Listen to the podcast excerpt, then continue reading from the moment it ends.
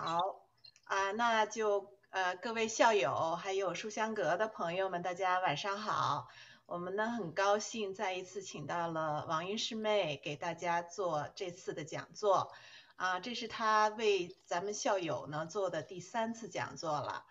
第一次呢是专业方面有关摄像和摄影的主题，第二次呢是用她的镜头带我们走进了魅力无穷的非洲。那么这一次呢，是让我们再看看是什么原因让他成为了一名南极探险队员呢？那么，嗯，我想去南极，至少对我还有对很多人来讲是一个梦。怎么去？去了能看到些什么？经历些什么？学到些什么呢？我们就等一下来听听王云师妹给我们一一道来。嗯，那么这里呢，有很多人对王云师妹已经不陌生了，呃，也有一些可能是第一次参加我们书香阁的活动的朋友，所以我还是简单的介绍一下王云师妹。王云师妹呢是北京大学九六级光华学院的校友，啊，也是屡次获得国际摄影大奖的专业摄影师，户外的探险家。他也是夸克南北极探险探险队的队员兼啊兼摄影指导，是美国摄影学会 PIC 在安省的总监。好了，那现在呢，我们就呃不多说，请王云师妹开始她的精彩分享。好，再次谢谢师姐的一个介绍哈，嗯，每次看到师姐都特别特别的亲切，也非常高兴今天在这儿，嗯，又跟大家见面了，呃，新老朋友们，嗯，其实我现在特别的 enjoy 这个疫情，在家能够，呃，换一种方式生活，同时呢，也能结识更多的新朋友。那我先把我的屏幕分享出来哈。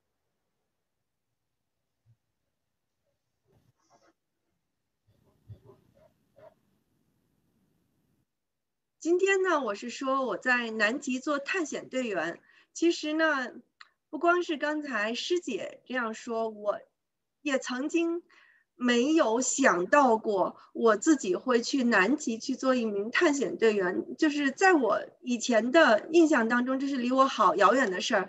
但是南极的梦想呢，其实我是从小学就有的。我不知道大家还有没有印象，在我们的。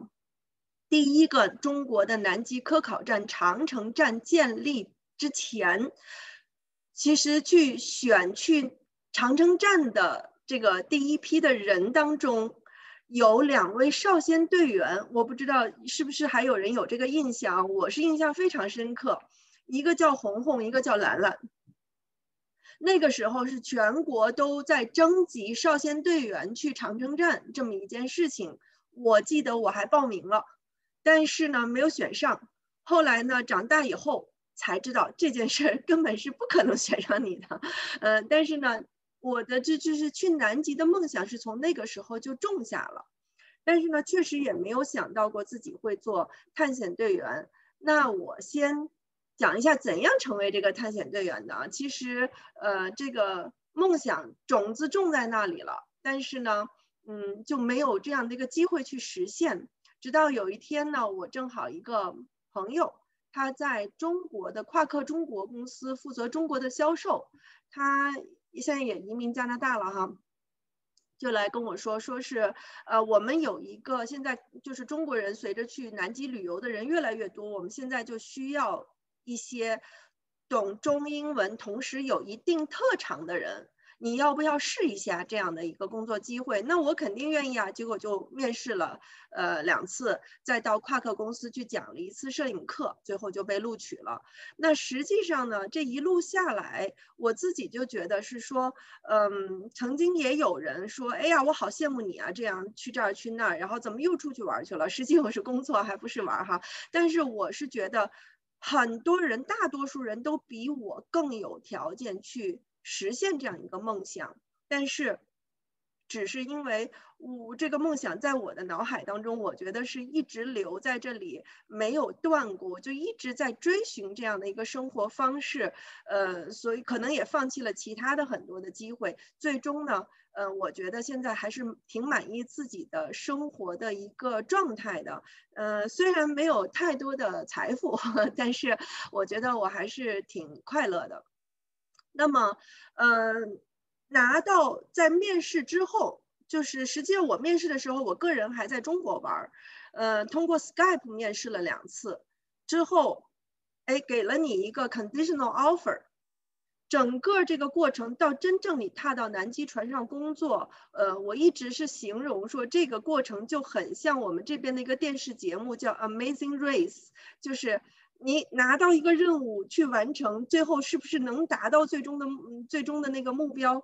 呃，这一路上需要过关斩将，需要干什么，你都要自己决定。所以呢，这一路上也没有公司，你也见不到太多的人，除了我还在，还去公司去讲了一次课，非常运气。跨克每一个美国公司把总部设在了多伦多。我还有机会去一趟总部，那全世界各个世界各地的探险队员组成这支探险队，都呃绝大绝大多数的人都不太可能说是能来到总部一趟哈。然后呢，呃，录取之后就给了你一个 conditional offer，那你 condition 有哪些？列了一个长长的 list，然后呢，你就开始照着这个 list 去考试。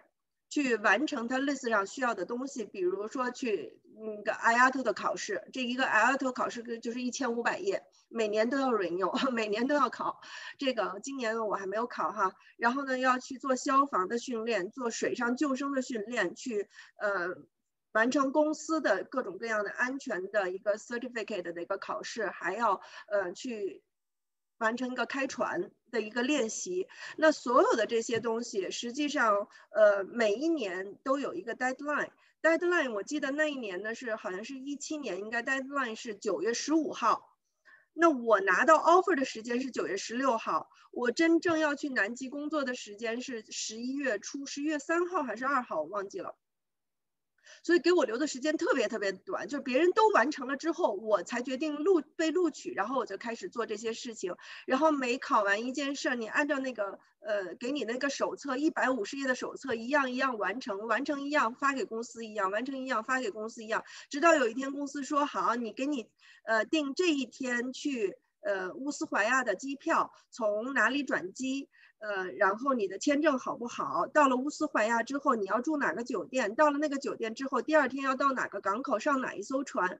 所有这些东西你都是自己摸索着走。反正他给了你一个指令，但是你完全不熟的时候，其实心里还是很打毛的，因为你不知道你做对了没有。直到那一天你上到这个船上，问了一下，说：“哦，这个是我们夸克的船，这是我要去的工作的那那那一艘船。”那我心里才踏实。那这一路上，我觉得，嗯，也真是挺有意思，就像那个解决了一个大问题一样，上到船上，呃，但是这上到船上之后，呃，才是你工作的刚刚开始。那么，呃，这个这个中间下面这张照片，就是我上船之后拍的第一张照片，因为，呃，船上要把每一个探险队员有一个，呃。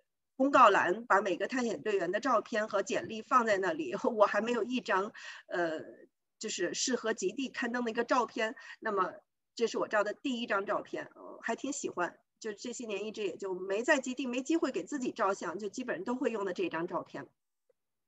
那么整个探险队里面，其实你会发现每一个人都特别特别的优秀，呃，你从每一个人身上都能。获取特别多的自己曾经没有经历过的这种经历啊、故事啊、这种能力啊、这种嗯趣闻呐，就能学到更多的东西。其实能够让你的生命更精彩。嗯，这里反正位置不够，放了几张呃和我们和我一起工作过的探险队员，我印象比较深的几个探险队员的照片，给大家介绍一下哈，来自于世界各地。第一个 Fabrice 是一个。呃，实际上是一个鸟类学家，他是一个鸟法国人，法国人他是博士生的一个鸟类学家导师，应该是搞鸟类研究的，在全球都很有名。他已经连续去到南极二十六年了。嗯，我非常敬重的一位呃探险队员，他的体力年龄其实也不小了，他的体力登山，反正我是跟不上他的速度。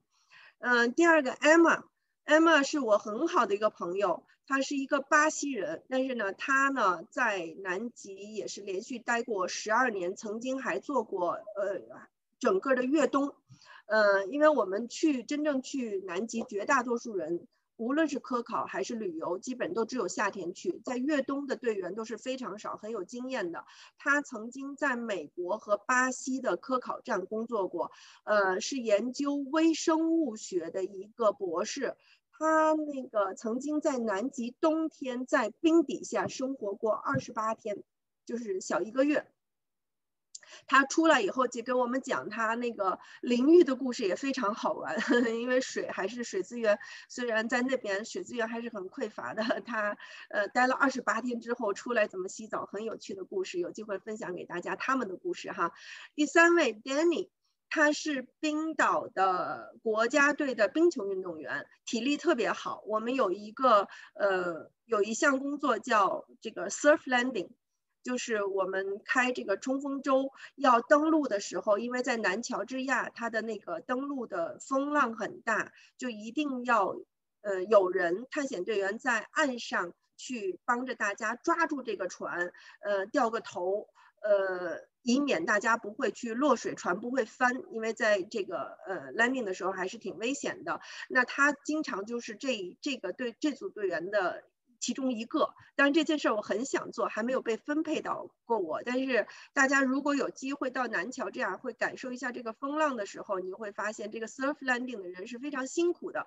往往一个浪下来，他为了保持大家在船在那里，呃，非常平衡平稳，那他们一个浪就被打进这个海水里面。在这种南极的冰水里面，虽然穿了那个 wet suit 啊，嗯。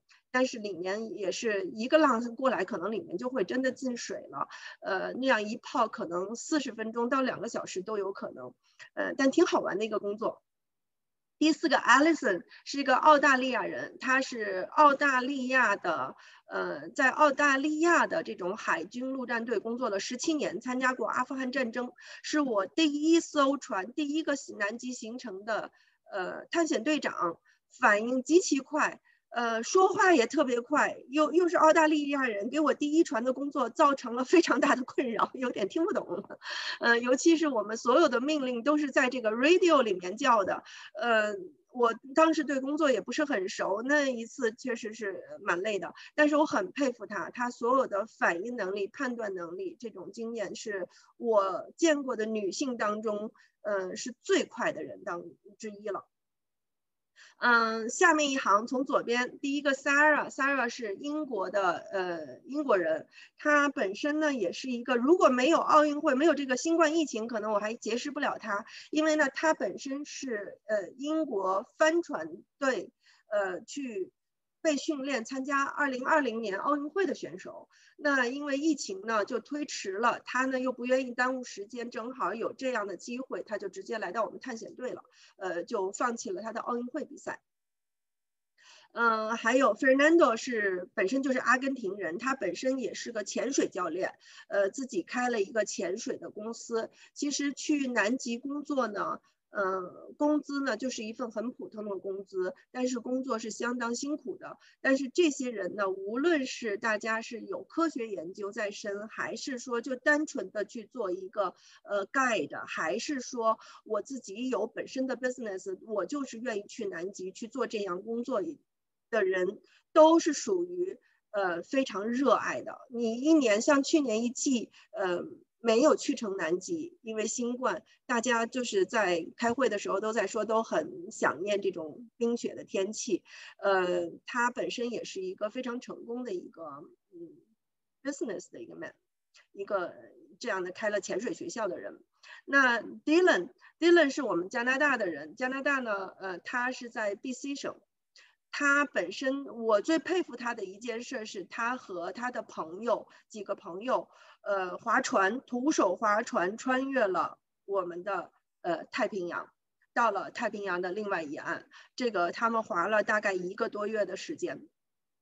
不到两个月吧，具体多长时间我也不清楚。呃，这个这种毅力，这种这个他的技能是我相当佩服的一个人。他也是去年刚刚加入探险队的。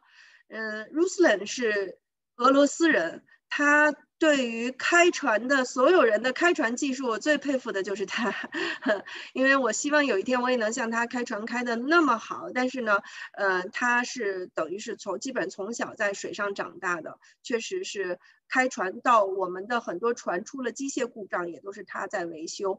呃，包括夸克公司，因为他是在对极地相当了解的这么一个人，在很多的这个科考站也提供过后勤的服务。所以呢，就是像夸克公司，如果要再开呃北方俄罗斯或开更多的一个极地的不同的探险旅游的路线，都会叫卢斯来帮忙。这只是我们探险队。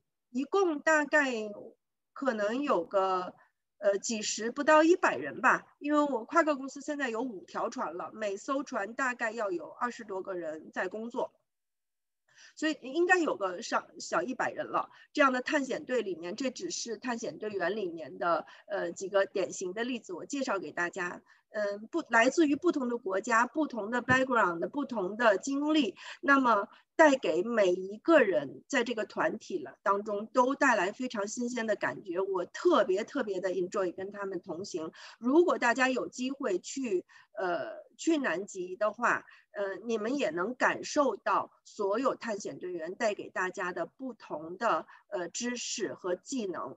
呃，他们也会，大多数人也会在船上给大家去分享他那一个知识专业领域里面的一些讲课、一些信息。那先给大家看一下探险队员的房间长什么样哈，这是在这个比格尔呃比格尔比格尔水道里面，呃，刚刚出乌斯怀亚港口一个日落拍的。后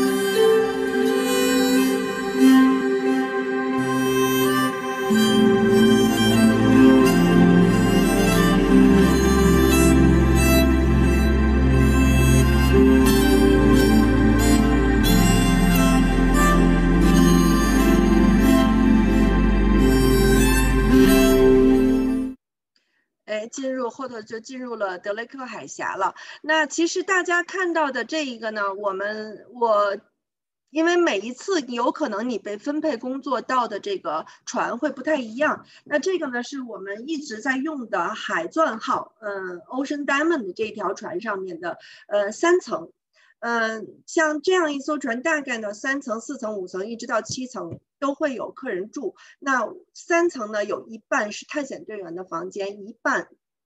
也有一半客人跟我们住同一层，其实大家的房间是差不多的。嗯，房间上的你选择越高的话，你可能视角会越好，越宽阔一些。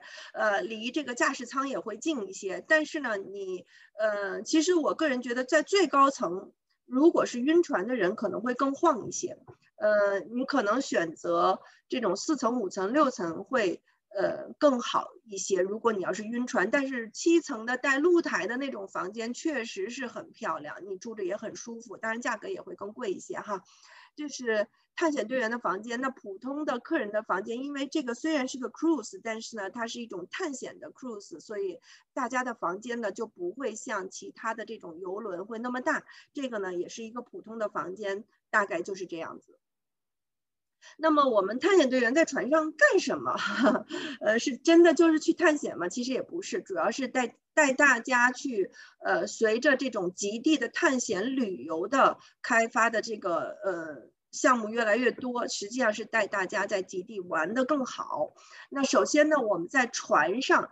做什么事情？那大家有任何事情可以来找我们，包括我们中国人，就是有一些中国人并不有有语言障碍，我们也要做一些翻译工作。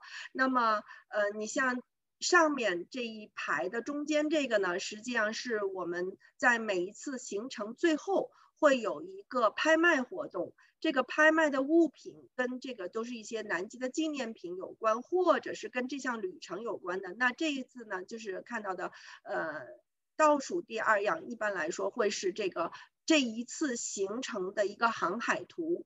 还有比如说，我们会拍卖跟着我们走了一路的南极的周期，挂在船前面的旗子，最后会让这个呃船长啊、探险队员们都签个字。那像这个航海图，不仅有我们的航海路线，同时上面画的这些鸟啊、企鹅啊、鲸鱼啊，都是我们的多才多艺的探险队员，嗯，一笔一画在这一个行程当中给画的，我们都是现画，画给大家。嗯，拍卖的所有所得呢，都是捐献给各种各样的研究或保护机构了。那这种。嗯，拍卖的，我还在船上做过一次拍卖师，就是所有这些活有跟活动有关的，我们都要我们来做。呃，做拍卖师也很有意思。那我那一次拍卖还捐了大概呃一万多块钱，应该还蛮成功的一次拍卖。那另外呢，我们先不说上面这行的右边哈，呃，在上面下面这一行照片当中的左边，那就是说我们。嗯，大部分的探险队员，每一个人他不光是探险队员，做一个旅游的一个 guide，同时他也是某一类的专家。比如说，我们可能是海洋呃生物学专家，可能是冰川学家专家，有可能是南极历史专家，有可能是鸟类专家。那像我呢，在船上就会做摄影的这方面的一个指导。那所有有专业的人在船上。呃，只要过海峡或者是没有什么活动的时候呢，都会给大家带来一场一场、一场接一场的这种不同类型跟南极、跟极地有关的这种讲座，实际上是特别丰富。在船上，我觉得这个不光是我们没有太多时间休息，其实这个呃，这个乘客们也都没有太多时间休息。活动非常丰富。那么在下面这一一行的中间呢，这个是在船上必须要做的一个上船会点名做的一个这个演习，就是救生演习。呃，确实是航海过程当中，你一定要知道你的救生衣怎样穿，你一定要知道穿上救生衣，呃，去到什么地方要做什么，怎样去集合，去去要去演习一次。呃，那么晚上的时候，我们还会有个 bar talk，或者有一些游戏，在在右下角的这张图啊，就是晚上会有一些，呃，还会组织活动。我们如果中国人多的话，或者赶上，比如说中国新年，因为我已经连续在那过了几次中国新年了，都会有，比如说包饺子的活动等等。我们还有贴春联的活动，就是会根据，嗯，船上不同乘客的一个组合，会有各种各样的活动，嗯。那么右上角的这个是非常特殊的一件事情，就叫做生物清洁，在船上这也是 mandatory 必须要做的，就是是什么意思呢？因为南极呢是大家都知道是我们地球上的最后一个一片净土，我们也不希望。因为我们去多了，去影响这一南极这一片的生态，都我们会尽量少的，不能说多好的保护它，但是呢，因为你只要去旅游，就会造成一定的。呃，伤害对吧？但我们尽量少的做成这种伤害呢，就是我们有个口号，就是我们去到南极回来要像没有人去过一样。那这里面做的第一步事情就是生物清洁，在船上大家做完了以后还要签字，那是什么意思呢？就是我们所有穿在外面的衣裤鞋这些东西，包括帽子、手套，呃，全部都一定要完全干净。嗯，比如说我们会有去其他地方玩，我们的包外面会有其他地方带上的泥土，都一定要擦干净。在包里面掏出来东西的时候，有可能带到里面的小石子，带到南极也要清理干净。那帽子上会有其他的这种，就是粘的毛发呀什么的，都一定要清理干净。我们会有一个检查，也会帮大家去做。那也给大家看一下做生物清洁的这个。样子。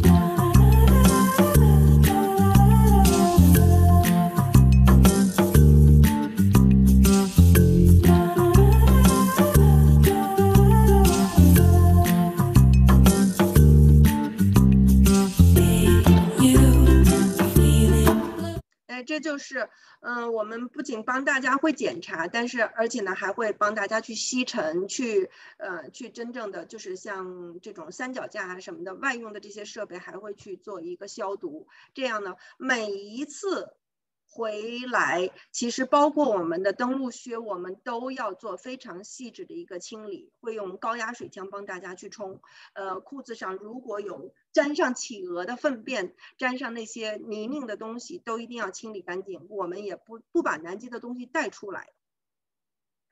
嗯，那么最主要的其实还不是这些事情，探险队员最主要的是要带大家玩好玩好干什么呢？首先第一件事就是要。给大家开船，开这个冲锋舟，两件事，一个是开冲锋舟带大家去登陆，一个是是开冲锋舟带大家去巡游。那么这个大家可以看到，嗯，大部分去南极旅游的船只，呃，大概现在有个十来个公司在经营。但是夸克呢，应该是最早它是经营的这么一个创始的这么一个呃公司，而且呢，它很多项目像它的呃这种。极地冰泳活动都是他一直创始，其他公司在学的。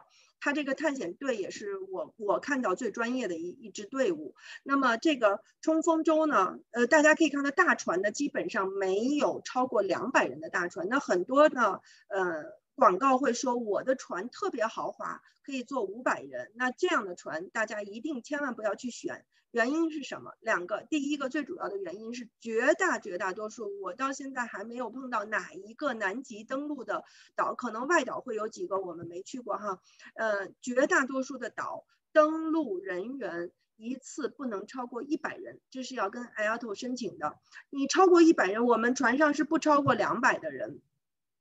怎么做呢？一般来说是一半的人去做冲锋舟巡游一半的人是去登陆然后同样的时间两组人交换。这样呢大家又能去海上去找鲸鱼啦看海豹啦又可以去登陆看企鹅对吧？这样呢刚刚好。如果是五百人的大船你这个很多地方是不允许你停在那里的所以呢大部分去南极的旅游的船都不会超过两百人但是我也看到相当一批呃价格非常便宜的船呃它到五百人但是它的受限是非常大的。还有一个就是这个从大船到冲锋舟这一个这这个下船和回船的这个这个环节如果是五百个人你要想你这一天可能这一次登陆就就只能做这一次登录了，因为我们基本上下一次船，呃，我大概算一下，基本上一组如果是二十分钟，两组大概四十分钟能把这些人都都送到冲锋舟上。那如这是不到两百人，那如果是五百人的话，你你你这还要回来还要上船呢，对吧？上船还要这么多时间。如果是五百人，光上下船这个环节就已经浪费掉很多时间了。那这个我们呃带大家去登陆带大家去做冲锋舟巡游是我们最主要的工作。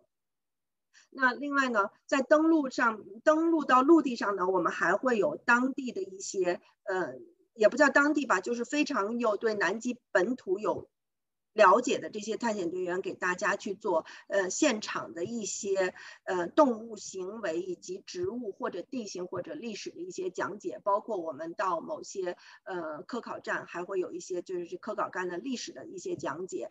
那另外呢，还会有一些呃其他的呃船上的活动，比如说我们会有。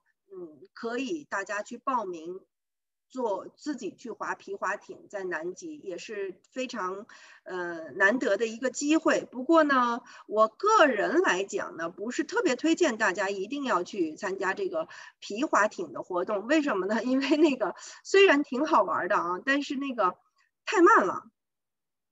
我们开着冲锋舟去找个鲸鱼，我们那个皮划艇你要划很久才过去。另外一个呢，你会你会少一些登陆的时间所以皮划艇的除非你特别热爱这个我不是特别的这个推荐。但是有一个就是在南极的露营一般来说从季初到季中会有露营的活动到季尾，越到季尾越没有了。一旦冰雪一融化，你这个水水兮兮的地方，它就不会露营了。如果能够身体承受得住的话，一定要参加它的露营活动。南极的这个在南极大陆上住一晚上是非常非常呃会惊艳你，同时是非常难得的机会。那像呃我在南极给大家讲点，我醒来的时候，你我是怎么早晨怎么醒来的呢？实际上是。呃一只企鹅站在我身上把我叫醒的，还挺沉。那这种这种经历，你是觉得实在是太难得了。同时呢，在晚上你可能会更深刻的看到、体验到这个呃呃极昼现象，就是到晚上两点多钟，你再去看外面，虽然没有那么亮，但还是这种呃这种蓝调的这种呃淡淡的蓝调，这种天蒙蒙亮的感觉是非常好的。同时呢，我在有一次露营碰到了呃下雪。虽然不大，飘点雪花，然后我就把我的手机打开，呃，录了一下雪花飘在我睡袋上面的声音。等回来再一听那个声音，因为南极身边太安静了，回来那个声音给谁听都都认为那是雪花落在你身上的声音，都认为那是个冰雹的声音，就真的是那种。你能特别亲身的去感受、去体验大自然带给你的，从声音到景象，非常美妙。呃，还有呢，一会儿我还会介绍，你你还会参加极地冰泳活动哈。这个呃，如果能能能下水不怕的人，一定要都去。最后我们在分享这个视频的时候再多说。这是我们。嗯，在南极主要做的事情，当然呢，作为一个就是不是英语母语的人，他还有一部分很重要，对我来说是呃很很花精力的一件事情，就是要给大家翻译出从这个每天的小节会到各种讲座，呃，到这个一个菜单，到这个每天。呃，什么时候活动形成的广播都要做一些翻译，当然也不是一个人的工作，但是一个船上你有可能是一名说呃中文的人，也有可能最多有三个人吧，大概也就是这样，大家要承担这些工作。给大家看一下我开船的样子吧。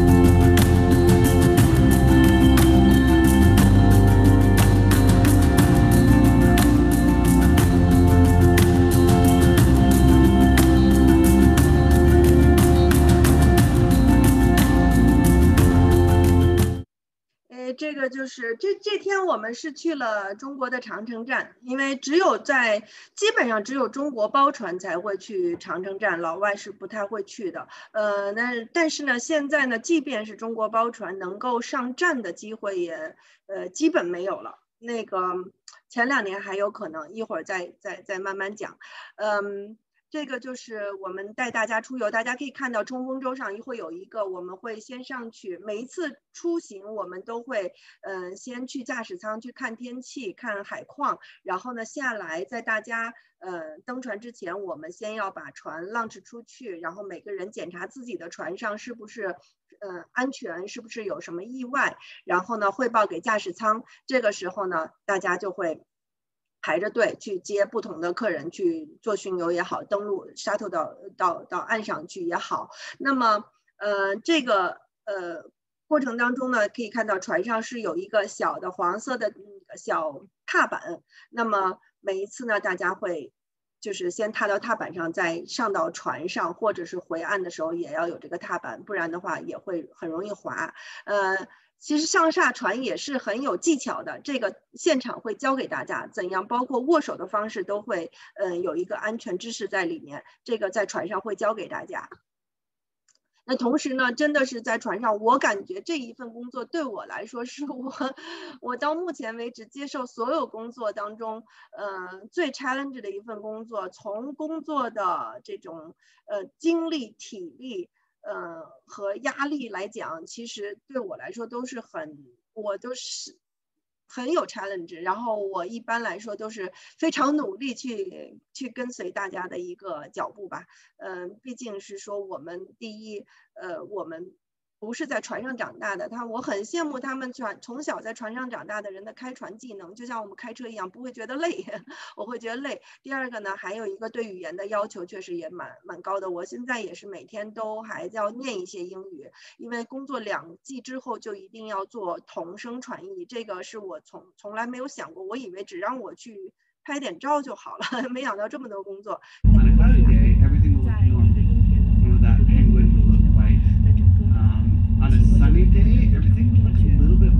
这是上一季我做同声传译拿 GoPro 录了一小段，那这个呢，实际上是我到上一季为止呢，我还只是做了两场，呃，摄影方面的同声传译，这是老外的一个摄影师在讲课的时候我做的同声传译。那今年呢，我会再呃补一些其他的知识，我希望今年能够增加的呃企鹅方面的一个。同声传译吧，应该是，呃，究竟冰川呀、海洋的哺乳动物，包括鲸鱼、包括海豹，其实每一样都有它自己的专业术语。那有些名字我确实是也也自己搞不清楚的时候，你更不容易，呃，做同声传译。所以呢，我今年可能会，嗯，给自己的目标就是能够做，呃，这种。企鹅相关，大家最喜欢的企鹅和我的摄影知识的一个同声传译，以及小结会的传译，这是我今年的个目标。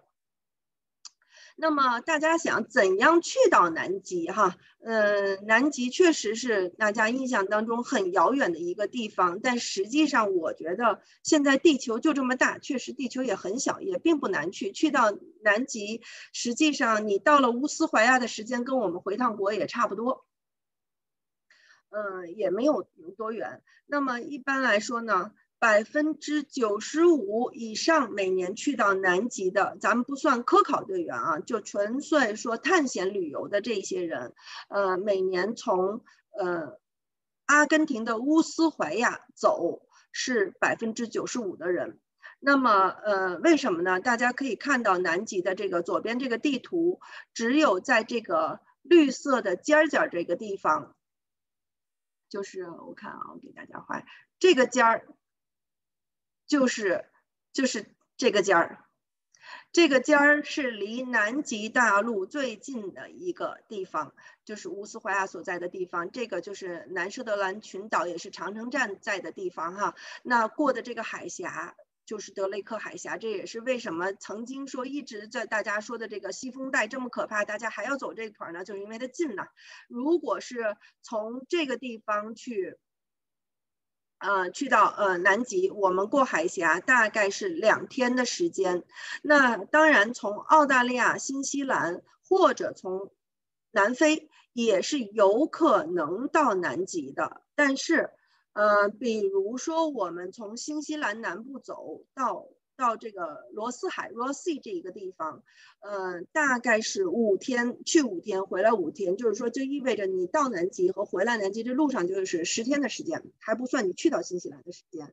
呃，当然你看的东西可能不太一样。呃，如果你要是去真的就是说就只想去看帝企鹅，那你确实也也也是不在这边出发的，季节也不太一样。但是呢，作为第一次，如果大家没有去过南极，想去体验一下南极的话，呃，就是乌斯怀亚这个地方了。除了一些 flying cruise，flying cruise 就是我们不坐船是飞到南极的，这个呢，呃，我不是很推荐。为什么？也是一会儿再跟大家讲哈。乌斯怀亚呢，就是呃。在这个地方，在这个右边这个地图的这个红的三角形 L 型的这个这个这个 shape 的这个角这个地方，一个黑点就是乌斯怀亚，出来就是比格尔水道，然后就进入了德雷克海峡，呃，到了南极，这是最容易抵达南极的这样一一条线路。当然呢。这个乌斯怀亚去乌斯怀亚也要停一下哈，那个你怎么也会住一两晚上。当然乌斯怀亚再多停两天也会更好，它也有个国家公园很漂亮，还有它自己的本身的蒸汽小火车。那乌斯怀亚呢，这个被称为世界尽头的一个城市哈，它每一条街道都有它的经纬度。呃，到乌斯怀亚呢，也是推荐大家千万不要忘记去品尝一下南大洋的帝王蟹。它比我们比阿拉斯加帝王蟹要小一些，但也是非常鲜美。那边有呃也有华人。传统的蒸的做法也有老外的西餐的做法，一份一份的都可以去尝试。当然，阿根廷也有它的烤羊肉店，也非常好吃。有个烤羊肉的自助餐的一个店，你羊烤羊肉随便吃，那反正吃的是很爽的一件事情。乌斯怀亚小镇也是很漂亮的，它的夏季是去南极的旅游的呃地方，非常热门的一个小镇。同时呢，它也是冬季非常一个滑雪胜地，去那它也是一直。都是周围都是环山的，嗯，另外一个呢，就是给大家说一件事吧。如果大家有兴趣，在乌斯怀亚的山上，我不知道后面有没有这个，可能大家会从视频当中可以看到啊，这个小镇，呃，山上有一有达到一定的高度，也不是很高，因为这个整个乌斯怀亚大概就三四万人，达到一定高度上面呢就没有人居住了。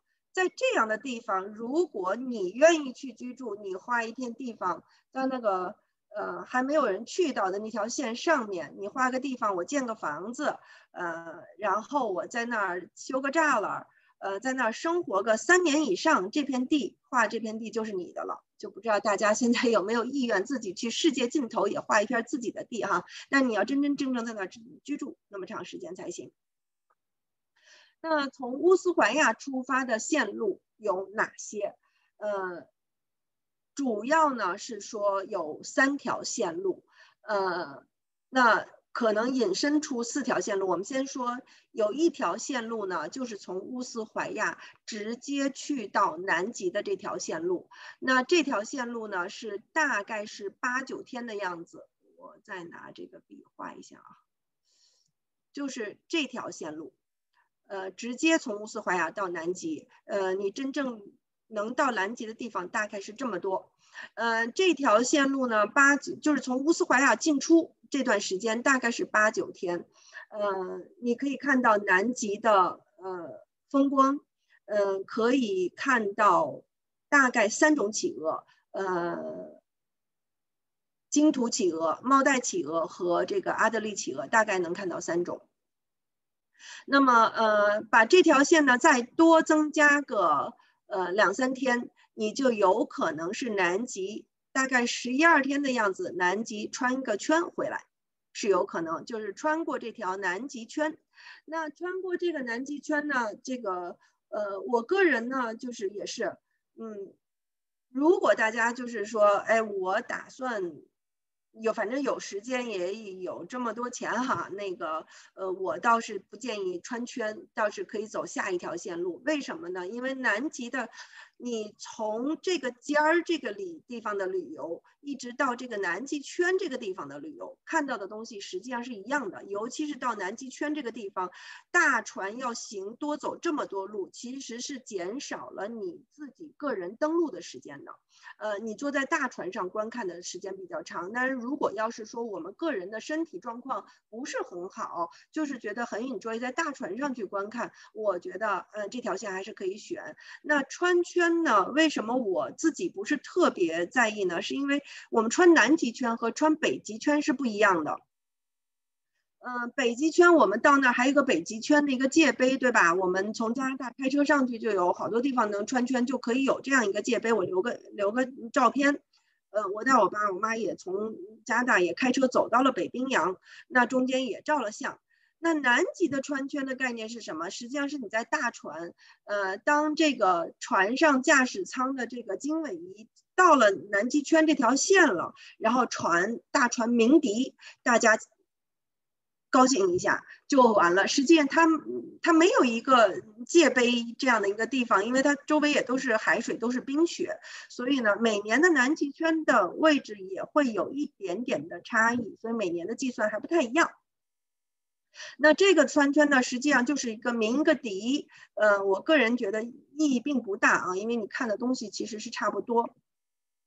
但我个人最推荐的，也是今年去年年底没走成，今年要带我爸我爸我妈走的一条线，就是这个呃第二条线，呃第二条线呢，就是我们所说的从乌斯怀亚到南极再到南乔治亚这条线，就这样回来，呃，或者是反着先到南乔治亚，再到这个呃南极，再到再回到乌斯怀亚，因为这个呢，到底怎么走要看天气，到时候呃现场才能探险队长和船长才能决定。那么为什么这条线呢？首先，我觉得在南极这些线路当中，南第一，南乔治亚本身一会儿会讲，也算作南极的一部分，呃，包括北边的这个，呃，这个福克兰群岛哈，这个也是南极的一部分，呃，并不是说我一定到南极大陆才是南极，那这个一会儿有个南极的定义的问题。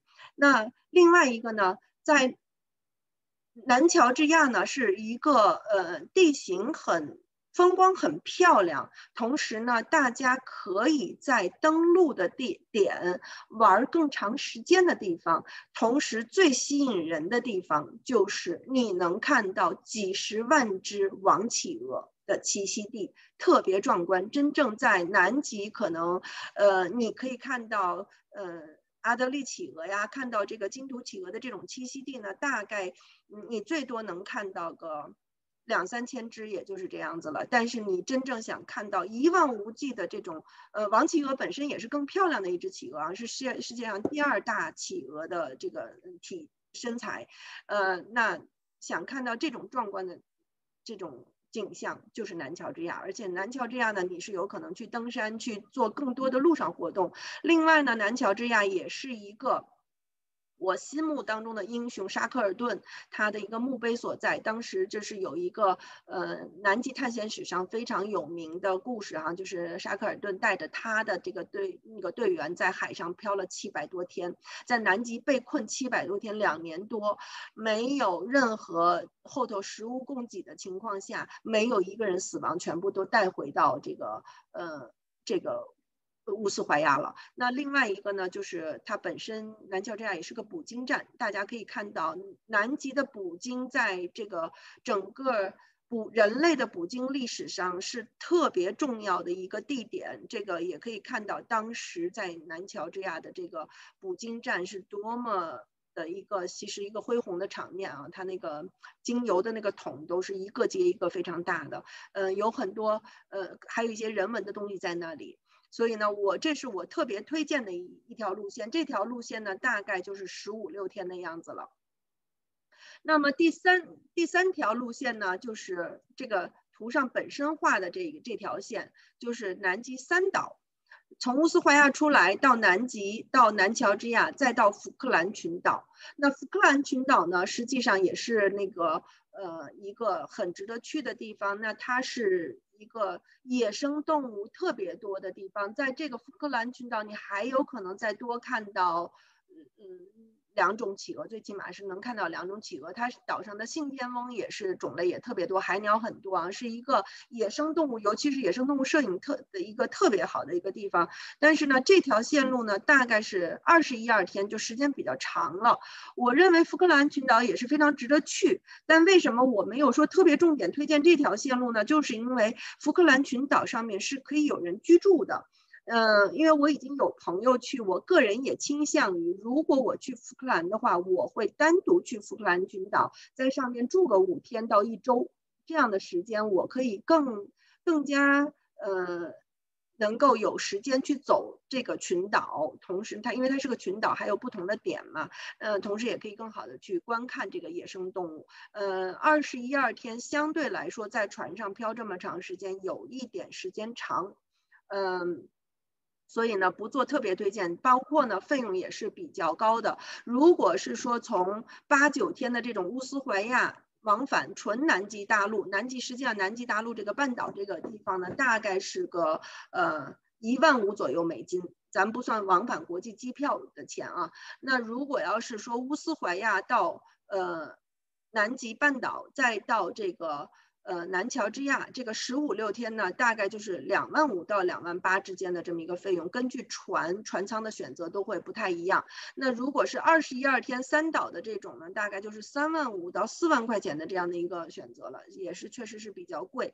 呃，当然呢，还有每年呢，就是呃，也不能是每年了，估计是我们是几年开一次的一个行程，是去看帝企鹅，就是每年早一点的时间，呃，去到雪丘岛，九十月份，从雪丘岛呢，大概在这个地方，嗯。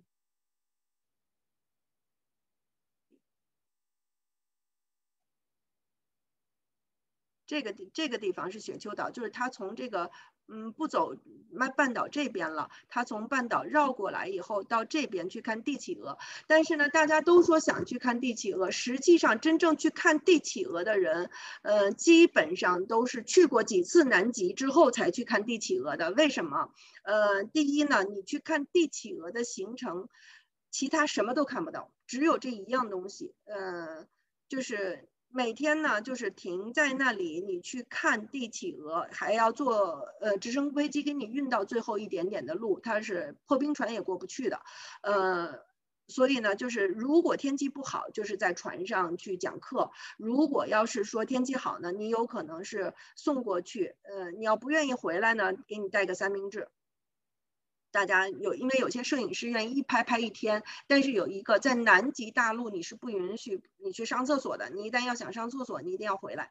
呃，我们在任何一个登陆点，大家想去上卫生间，我们都会开船带大家回到大船，嗯，去去上上卫生间的。呃，我们不能在南极大陆留下我们的痕迹哈，那是这样的一个行程。当然还有呢，就是嗯去。新西兰出发，我知道也有，呃，去罗斯海，去，或者是说飞到南极，靠近南极点有一个帝企鹅的孵化中心，在那一边也有这种旅行路线，那相对来说费用就相当的高了，那可能就是五十万到一百万人民币这样的一个概念了。呃，我们暂且先不说这种呃行程，因为那些行程。呃，还是我说的，基本上都是去过几次南极，非常清楚自己想要什么、想拍什么的人才会去。呃，往往第一次还没有踏到南极大陆的朋友，都会先选择我先看一下南极是什么样，多看几种景象，多看几种呃企鹅这种物种，这种线路。那这个是南极线路的选择，那包括嗯。我也想是说，但我爸我妈为什么也要选择南乔治亚加上南极这条线？也是大家其实南极还不像我去非洲，可能还会还确实有一批人年年都跟我们去非洲，但南极年年都去好像就没有人了。呃，我认识的朋友最多的一个朋友，确实也真的是比较多了，南极去了二十多趟了。嗯，他也是陪朋友去了几次，自己也去去不同的线路。嗯，但是这个只有这么一个人，其他的人一生可能也就去一次。两次，也就是这样子，所以呢，去一次尽量能够选择，呃，能看得更好一些，所以我还是会给我爸我妈去选这个南乔治亚加上南极啊，当然时间和钱上面每个人的打算也会不太一样，纯到南极大陆也没有问题。那这里呢，就有一个问题，就是哪里是南极？大部分的人讲南极都会讲的是南极大陆。但南极大陆呢？你在夏天看是这么多，到冬天，南极的冬天你已经分不清哪里是大陆，哪里是海冰了。因为南极的冬天呢，它的这个能够，嗯，不是真正大陆的土地，但是陆地的面积啊，就由于这个海冰的冻冻结，它基本上是会是南极夏季的面积的一倍。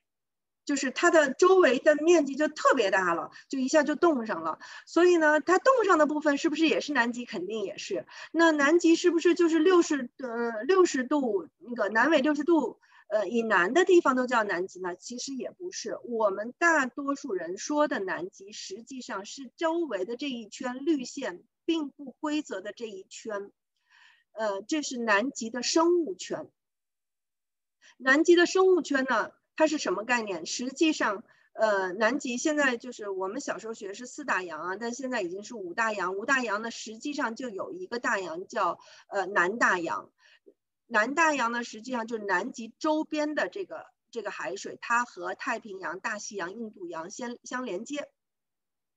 南大洋的这个海水呢，实际上经过了这个呃这个南极生物圈里面的这一部分水。实际上是特别冷，它的水流呢是顺时针一直在流的，因为这跟海底的原来的这种山脉。埋到海底有关，呃，那么在这个南极生物圈外面的水相对来说就暖和，这是一个暖冷流这个呃交汇的地方，在所以呢，在这个南极生物圈以里的地方。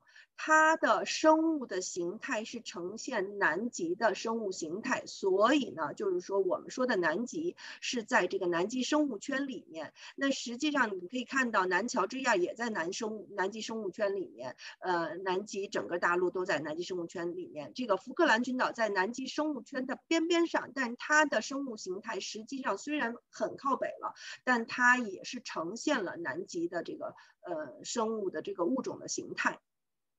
所以一般来说呢，我们也还算它是呃南极的一部分，它比乌斯怀亚还要靠北。但它的因为这个洋流的这个原因啊，这个气候方面，我们还要到船上会有这个气候方面的专家去给大家解读这样的现象。但是大家肉眼能够看到的这个不同，能够感受亲身感受到的不同，就是在这个地方，从乌斯怀亚出来过海峡到。南极半岛中间，在这个地方大概坐一天船的时候，呃，你上船一般是下午四点钟左右，然后呢，真正离港呢大概是六七点钟。经过一天到第二天的，呃，第二天下午可能还不行，到第三天的早上，你就会感觉到在有一片海域突然间就是很大的雾气。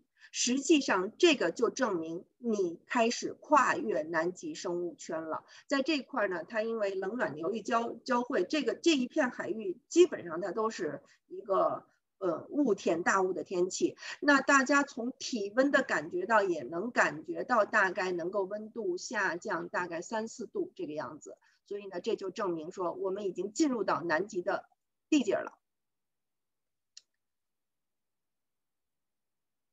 那么看看乌斯怀亚离港哈，但是这个里面我不知道，这后面应该也有乌斯怀亚小镇，嗯，依山而建的这个小镇的这个样子，你可以看到，呃，在什么地方是网上就没有人居住了哈。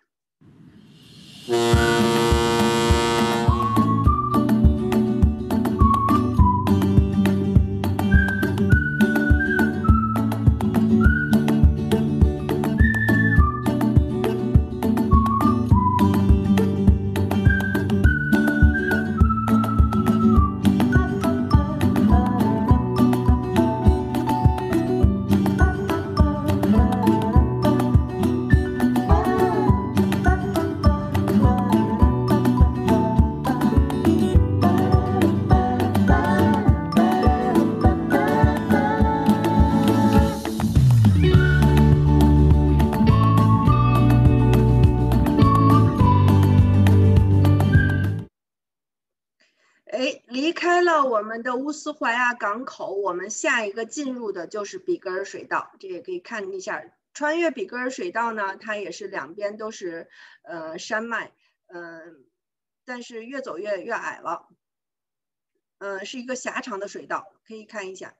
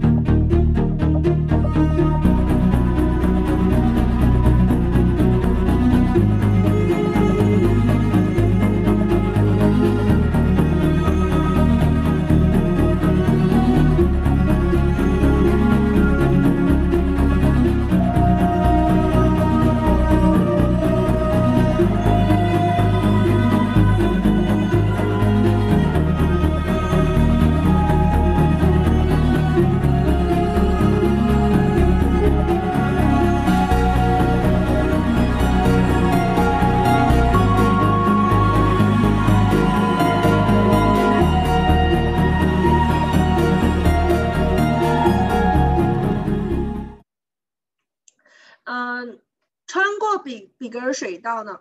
我看有人在留言区留言，但我现在看不到哈。哦，我，呃，我们要不然 大家有事留言留到那个最后，我们在一块儿，如果有问题再再再一块儿回答哈。那穿过嗯比格尔水道呢，基本上要穿到呃第二天凌晨了。但是这里面呢有一个就是呃大家可以在嗯。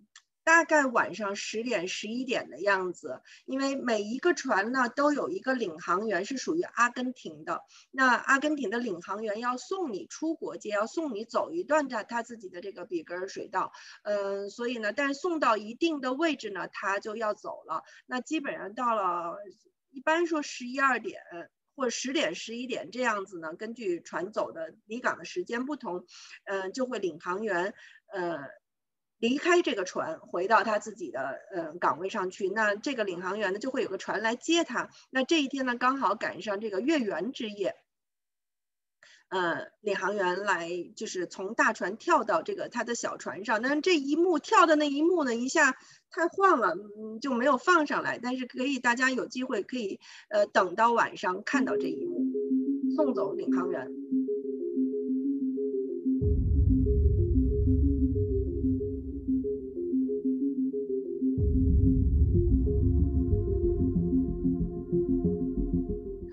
此呢，在这之后呢，所有船上的负责就是由船长来负责了。在这之前呢，都是领航员和船长一起决定怎样操作这个船。那另外一个呢，就是说在领航员走之前，驾驶舱是不开放的。那嗯，因为领航员走了是半夜了嘛，嗯，所以呢，驾驶舱是从第二天上午开始，每一位乘客都可以到驾驶舱去参观，去可以看，随时都可以看。我们也会，呃，随时都会有探险队员在驾驶舱值班，一个是回答大家的问题，一个呢就是说帮大家去观察周围，呃的动物的情况，最主要是鲸鱼的情况。如果一旦看到了船周围有鲸鱼，也会用广播叫大家。那德雷克海峡出了这个比格尔水道，那第二天就是德雷克海峡了。那这个著名的德雷克海峡是让人，嗯，这听着就很害怕的这样的一个，嗯，海峡，是不是真的那么可怕？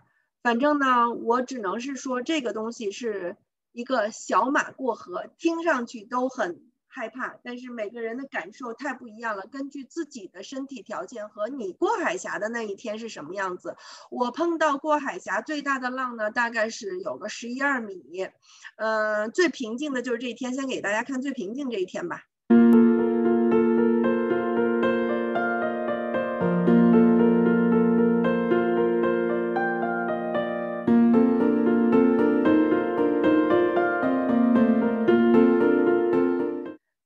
天是个日落，那简直就是我我比在安大略湖上还要平静。那当然这也不多见，那十一二米也没那么多见，多半呢就是有个三五米的浪。但是对我来讲呢，我因为不晕船，所以呢我喜欢浪越大越好。当然晕船的人就会比较不舒服了哈。不过呢，呃。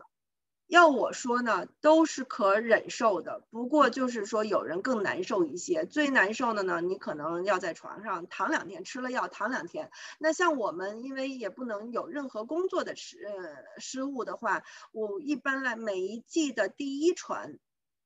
过海峡，我还是会吃一粒药的。那这个晕船药呢，其实上是非常管用的。你一定不能等了你晕船再吃，我们肯定是第一个浪一起来就吃，因为你一旦有晕船的感觉再吃就不管用了。你一定是之前，你要是不确认自己呃会不会晕船，我建议最开始还是吃一粒儿或半粒儿的，呃去。去就是对抗一下，你顶多会稍微困一点，但不会有不舒服的感觉，嗯，也不扛着。但是呢，我我我们一般来说，工作一成之后，到第二成就基本上不用吃了，除非碰到特别大浪的情况。那真正碰到太大浪的，我碰到过，就是呃。大家餐厅都不能去了，就是不能去餐厅吃饭，餐餐都是由服务员送餐到自己的客舱里，都不让出来了，是这种情况。呃，当然也比较少，一个季可能也就能碰到一次这样的情况。所以呢，这个德雷克海峡，呃，我建议大家还是要体验一把，呃，因为也有一些客人说，哎呀，这个我来了就是想体验这个大浪，但是怎么也没感觉怎么着，还是有很想去体验的。所以我说有一些是这种飞行的这种。呃，就是飞过德雷克海峡，在只在南极大陆玩的这个呢行程，我不推荐。原因第一个是贵，第二个呢就是你没有这个体验，除非你自己真觉得自己肯定是太严重的晕船了，嗯，不然体验一下没什么坏处。还有一个呢，如果是飞到南极大陆的话，你就没得可选，你只有在南极大陆玩五天就回来。你大老远去了，就玩了五天回来了。其实我觉得，呃，有点短。呃，你因为它是飞行 cruise，所以呢，它没可能再去到南乔治亚等等其他地方去玩了。嗯，这个是一个。当然，如果你身体真的受不了的话，这种飞行的行程，或者说为了节省时间，你想一个礼拜就往返，这种情况是有可能飞行 cruise 解决这个问题的。那现在呢，我们就穿过了德雷克海峡，来到了呃这个南极。来到南极呢，我们先看看南极，我们都能看到什么？呃，先说一下，我们可以有可能看到每一船都有可能去到科考站，只是你去到的科考站是中国的、是俄罗斯的、是乌克兰的、是智利的、阿根廷的还是英国的？那给大家看几个科科考站的样子吧。先看的肯定是中国的长城站。长城站呢，我一共。去了真正登上长征站两次，嗯，外面的呃坐冲锋舟巡游呢有过几次，但是呢，为什么呢？长征站现在基本不太可能上，所以这也是很多船不愿意选长征站的原因，是因为你没有保证。第一呢，就是嗯，本来这种科考站呢，实际上你申请各个国家都有可能让你上去的，但是长征站呢，自从前呃前年开始。就非常严了，是应该是国家下的这么一个指示，呃，几个原因，第一呢，就是说可能确实是，呃，游客去了有一些打扰科考工作的现象，就不太，嗯，就是不让进的地方，比如说人家的宿舍什么的，你就就偷偷偷进去了，这种对当地也确实有一些影响。第二个呢，就是说曾经发生过一件事情，这样就是成了政治因素了。就是有人，我们很多人愿意带着国旗啊，带着什么去在南极洲旗啊，去举着照张相啊，都没有问题。但是呢，有一次呢，也确实是有一个人拿这个旗子照完相以后，正好就离离开了，离开了。呃，正好这个当时的站长还好反应快，就开着冲锋舟去追。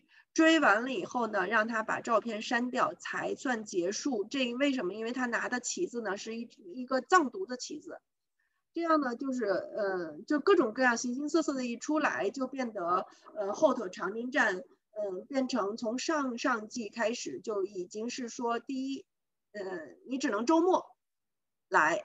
周末你得申请，但是呢，那个呃，你要一旦你你的船走到这儿不是周末的话，你你就根本没可能上去了。第二个呢，就是说你后头就算赶上周末，他也基本上都没有再批准上长征站了。当然我们会，如果真的路过长征站，我们会跟长征站要一个长征站的戳，给大家去盖一下。大家呢现在呢盖戳也是只能盖在呃。护照书或明信片上面，最多的我会盖在明信片上面寄寄回来，投投在那个船上的邮局去寄回来，也是挺有意义的一件事儿。其他的都不都不盖了，因为以前也是随便盖这个章，后来发现很多人会把这个章盖在他自己公司产品的宣传页上，然后就说我的产品登上了南极长城站，这个也是造成了很多负面的影响。现在也确实是把这些事情都给杜绝了。嗯，给大家看一下长征站的样子吧。这里面有用了一些嗯视频，用了一些照片。其实我还有更多的一些长征站，嗯，当时站长的一个采访啊什么的，都还来不及去做成视频。等做成视频的话，我还是一样会放到我的视频号，再慢慢放出来。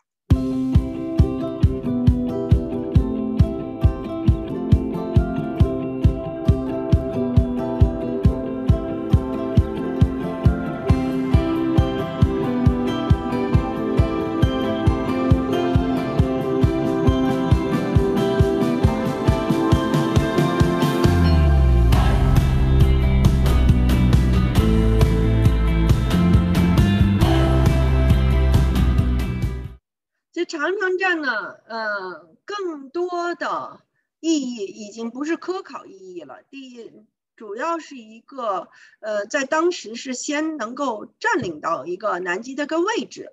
但是当时长城站，因为我们在跟后头的这个中山站的建站的选址的这个教授李教授也也给我们讲过课，就是，嗯。当时长城站到底建在哪里？其实谁都没有经验，就先选了一个最容易到的地方，就是南设得兰群岛，就是在这个南极半岛这个尖儿上，也比较容易去。先建了这么一个。其实南极长城站始终都没有作为一个特别明确的一个科考目的存在，主要就是一个为建第二个站做打基础，同时呢，它也是一个物资补给站。呃，现在呢，就是。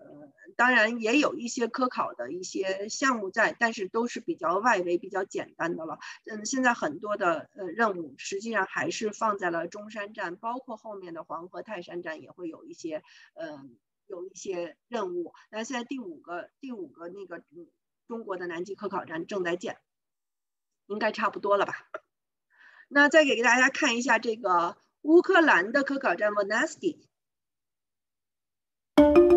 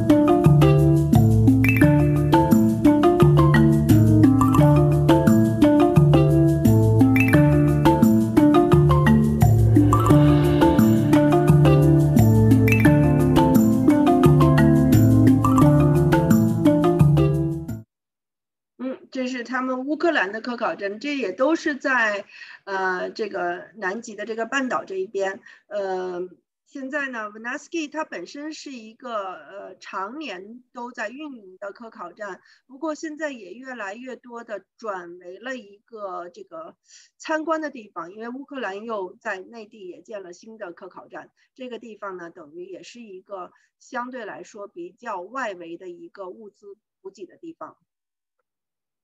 那特别美的一个地方就是天堂湾，呃，天堂湾实际上原来也是一个捕鲸的一个捕鲸点。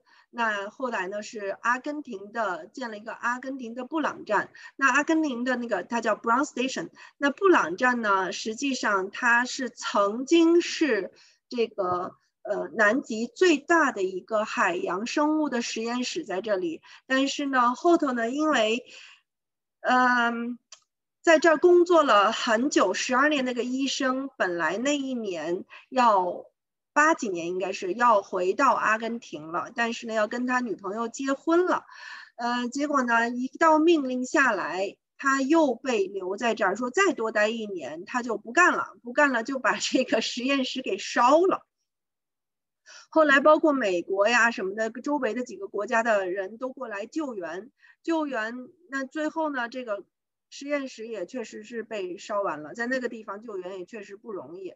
烧完了呢，那个现在大家去布朗站还可以看到这个呃这个废墟就没就摆在那里，没有再动过了。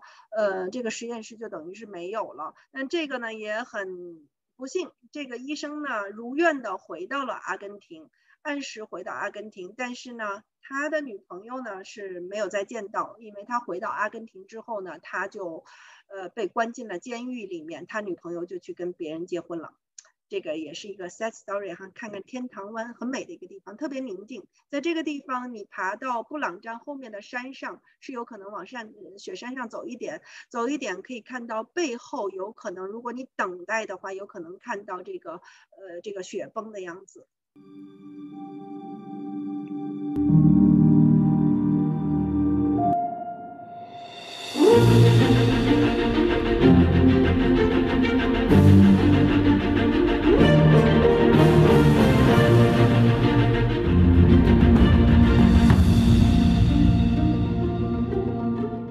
就是天堂湾，呃，很多很多很多的时候是有可能，呃，去到天堂湾的，因为还是挺漂亮的。那大家都很喜欢去的一个地方呢，是英国的科考站 Port Lockery。Port Lockery 呢，为什么都喜欢去呢？这是我们南极。在另一侧我不知道，可能也没有。就是说，南极至少我知道的地范围之内啊，唯一的一个在南极大陆上有邮局的地方。所以去到，如果去到英国站，这是我很喜欢的地方。在那里，它有个还有个小纪念品的小卖部，你愿意买一点呃纪念品。带回来，然后呢，千万别忘了在船上先买好你的明信片，写好明信片，因为你没有时间到时候写，因为你希望你你到那儿你就希望直接盖好章就就投到邮局就投到信箱里就好了，然后你好出来玩呢，对吧？所以呢，一定要事先把这个明信片写好。那这个英国站，嗯，还是挺。挺挺有意思的，那这个呢也是照相的中间的这一站是上一站的英国站的站长，呃，左边的这个就是刚才的那个我们一个探险队员 Sarah，就是英国的那个帆船运动员。那很呃最开始我也很奇怪，就是这个英国站的站长实际上他是一个芬兰人，他并不是呃嗯芬兰还是冰岛人，好像是芬兰人，他并不是英国人。后来呢你就。发现大家有兴趣，或大家我们的下一代有兴趣，也可以申请，并不一定非要英国人才可以申请。我在这个呃科考站，英国的科考站工作，它是可以，呃，世界各地都可以你来。其实它也并不需要你有多么的一个呃科学的背景，呃，它最主要看的是你的个人的性格，尤其是这种。呃，越冬站的，因为到冬天，整个冬天没有阳光，呃，然后只有你们两三个人在那里相处，呃，没有更多的事情可做的时候，这个，呃，相互之间的一个。呃，融洽是变得非常重要了。这个性格是最主要看的一件事情，当然还有语言了。那究竟他要做的事情应该还算是比较简单，因为毕竟是在这个南极呃边上的这些科考站，它的科考的任务都不会是太太深的，顶多是个数据的收集。呃，如果有兴趣的人也可以去申请一下这样的工作。那还有一个地方呢，呃，Nickel Harbor，Nickel Harbor 呢也是一个，其实它在天堂湾拐过弯来就很近的一个地方。呃，一般来说去天堂湾的人都可能会看到这个 Nickel Harbor。那 Nickel Harbor 呢是真正可以踏到我们南极大陆的，因为我们有的时候登陆点是个岛，有可有的地方是南极大陆。这 Nickel Harbor 是一个南极大陆的一个登陆点。那这里面呢，它也是一个企鹅的一个金图企鹅的一个栖息地。同时呢，在这一幅图可以大家右边一点的地方，也有可能看到雪崩的现象。也是非常宁静的一个地方，可以看大家看一下视频，什么样子。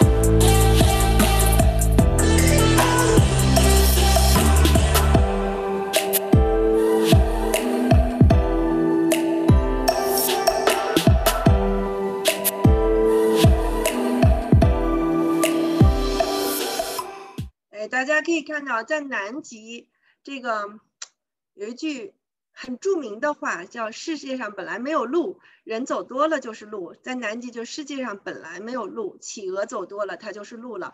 我们可以看到，企鹅因为从季初回来开始这种交配、产产卵。呃，然后那个孵化，呃，这个过程当中呢，不断会有需求下山来，呃，去海里捕食，再回到呃岸上，再回到山上去哺育它的下一代。那这个呢，企鹅上下山的这个路，呃，一只这样走，两只这样走，走多了，那它就成为了企鹅自己创造出来的路。那这个路呢，我们有一个路，有一个名字叫企鹅高速公路，就是企鹅上下山都会愿意走的这条路。那这条路呢，呃，因为企鹅它是。我们叫 Penguin Highway，Penguin Highway 上，因为这个企鹅的流量比较大，所以呢，我们一般都会在这个企企鹅高速路两边会占有我们的探险队员，嗯，帮大家去疏导。在这个高速路上，我们一般是不做停留，不能挡着企鹅来去的路，毕竟这是他们的家园，对吧？那还有一个地方也是，如果有可能，一般来说探险队会带大家去的，叫利马尔水道 （La Mer Channel）。为什么呢？非常漂亮，呃，它是一个特别狭长的一个水道，大概呢，它最最窄的地方只有七八百米，呃，整个全长呢大概是十一公里的样子，走半个小时。一般来说呢，在 Le Mar Channel，呃，都会提前告诉大家我什么时候会到这里，然后呢，大家都会到大船的甲板上去观看，呃，如这天。嗯，有点下雨，不是特别好。如果天晴的话，你可以看到非常气势的两边的山，呃，和这个狭长的水道。那这个利马尔水道呢，有一个就是说它太窄了，太窄了以后呢，它里面的那个浮冰又会很多。但浮冰太多了的话，大船是不会从选择从这儿走的，因为那个它进去它掉不了头，要万一过不去，因为我们坐去南极，除非是呃。大家选择将来就要去看帝企鹅的路线，都不是破冰船，呃，就是普通强度大一点的一个探险的这种船，呃，并不是破冰没有破冰能力的船，所以呢，那个浮冰太多了的话，它过不去，呃，它也没有办法出来，所以。能不能走立马水道？除了看呃当时的这个呃整个行程这个天气的状况，哪哪些地方风浪大，能不能走的问题，还一个就是看这个水道里面的冰的情况。嗯，跟着这个我们的延时摄影穿一次水道哈。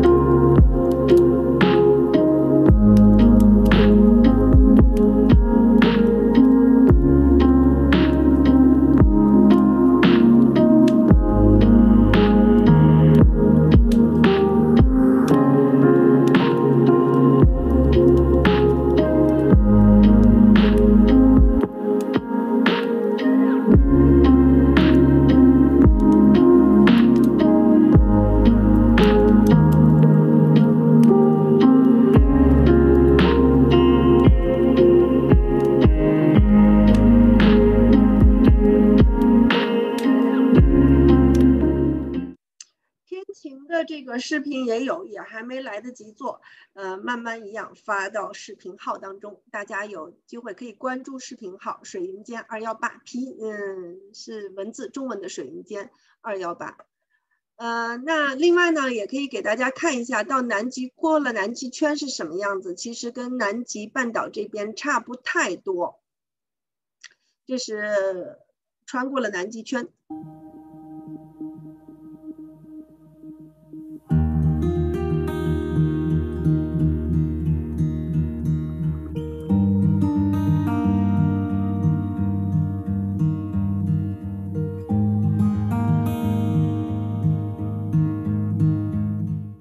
嗯也是，其实和一路上来的风景差不多，只是那天在南极圈刚好碰到了几只座头鲸，还是挺有意思的。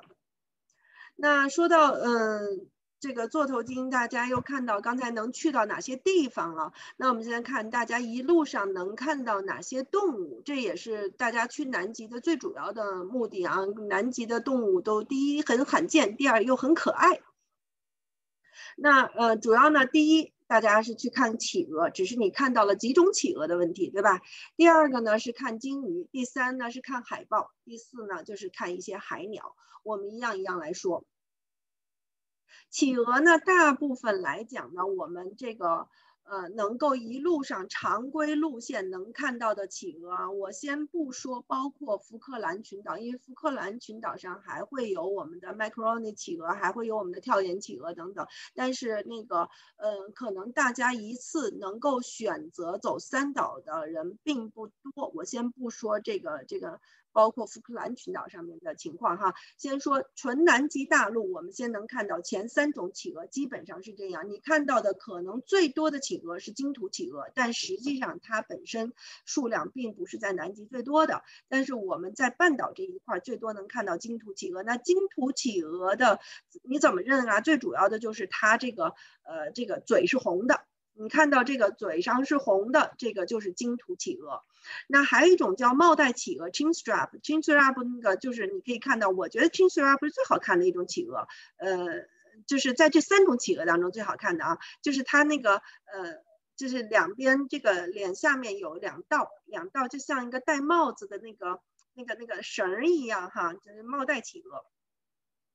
嗯，挺好看的。然后呢，还有一种企鹅，阿德利企鹅。阿德利 （Adele） 呢，实际上是用一个法国女人的名字命名的。那它呢，实际上就是说脸全是黑黑的，它是特别 aggressive 的一种企鹅。身形虽然小，但是很厉害。呃，阿德利企鹅和我们常说的地企鹅这两种企鹅，实际上只有这两种企鹅是南极原产的企鹅。本身就是南极的企鹅，就是这两种。全世界一共有十八种企鹅，那只有这两种是真正南极企鹅。当然还有企鹅生活在接近赤道的地方，嗯，大家也可以去网上去看一下哈。但大部分的企鹅实际上都是生活在亚南极地带，呃，而并不是南极大陆。那当然呢，还有就是说，如果大家去南乔治亚这条线呢，还有可能看到我们美丽的王企鹅。那我们一个个来看，呃，实际上呢，呃，先从这个我们去的季节来说起，因为也常会被朋友们问到，我什么时候季节去到南极？借着企鹅呢，把这个季节跟大家总结一下。呃，基本上我们的南极季呢，是从每年的十一月初到每年的三月底，大概这个呢是南极的呃旅游的时间。那到底我是十一月去，还是一月去，还是三月份去呢？这里面呢，就首先你根据你要看的企鹅的不同的内容去来呃决定。呃，第一呢，就每年大概十月底，就各个企鹅它会有前后有那么一两周的差别，有甚至有的是差一个月，就是在季初的时候，十月底到十一月份。各种企鹅先后会回到南极大陆。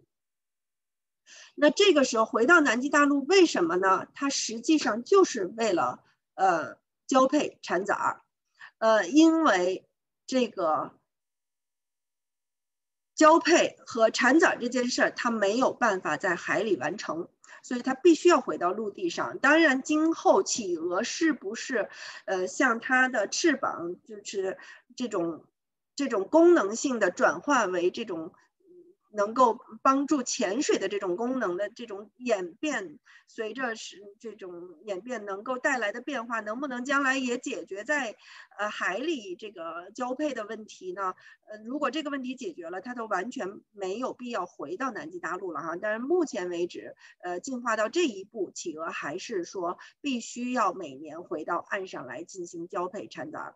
那么它呃每年十月。中下旬开始，呃，一直到十一月份，陆陆续续回到这个南极大陆上。南极大陆呢，这个时候大家去的人，第一可以看到非常漂亮的，呃，南极大陆的这个没有人踏过的冰雪世界，非常干净，非常纯净。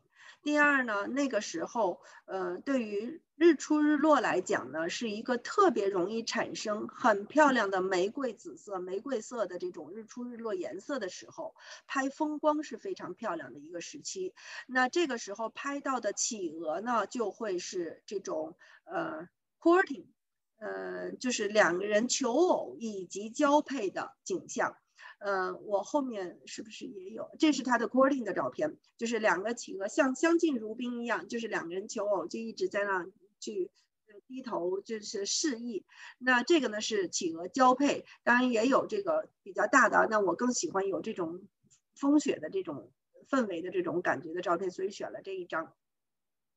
那么在呃寄出交配之后呢，很快它的呃蛋就孵出来了。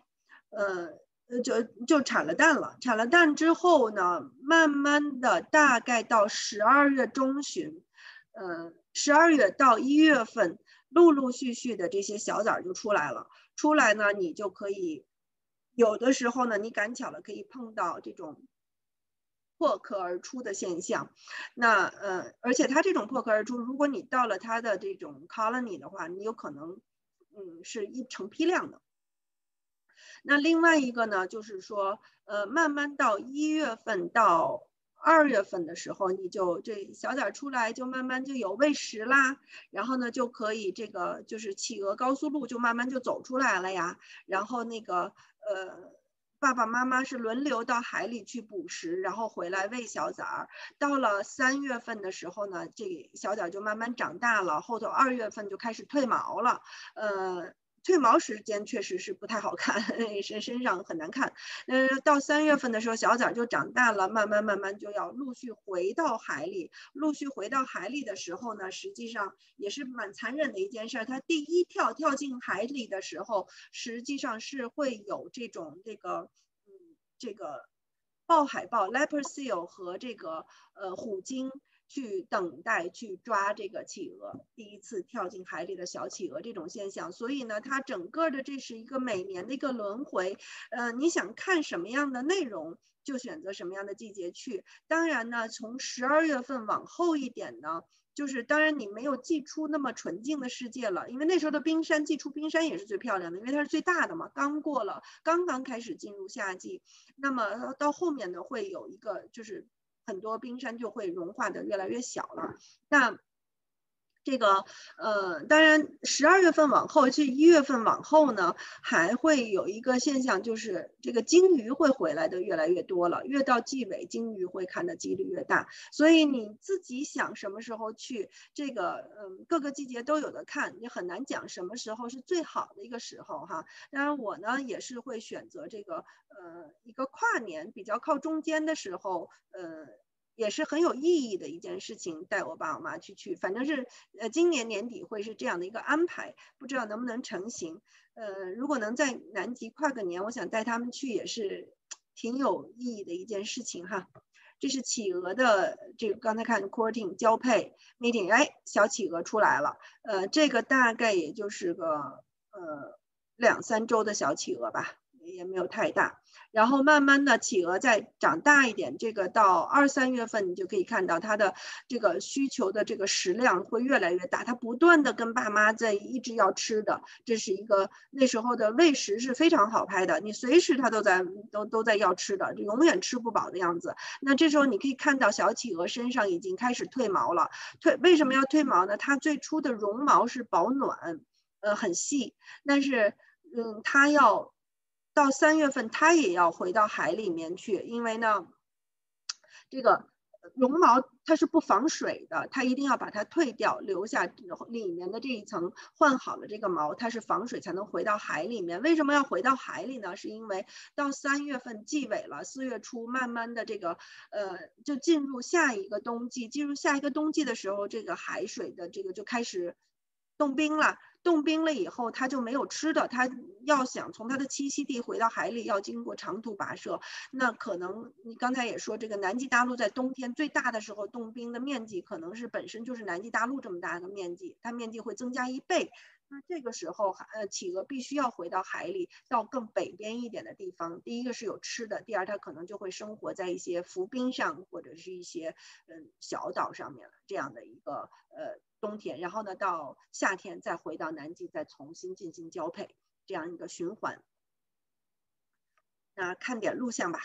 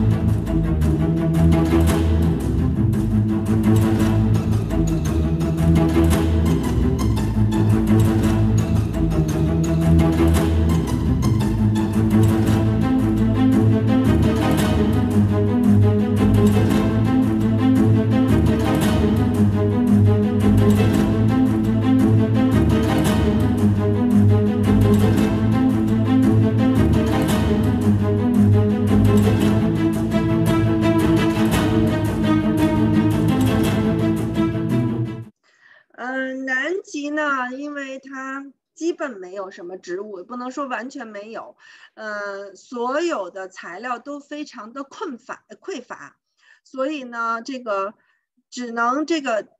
这个是金土企鹅，只能把它的宝宝产在有几个小石子堆堆成的窝上面，哈，只能产在这上面。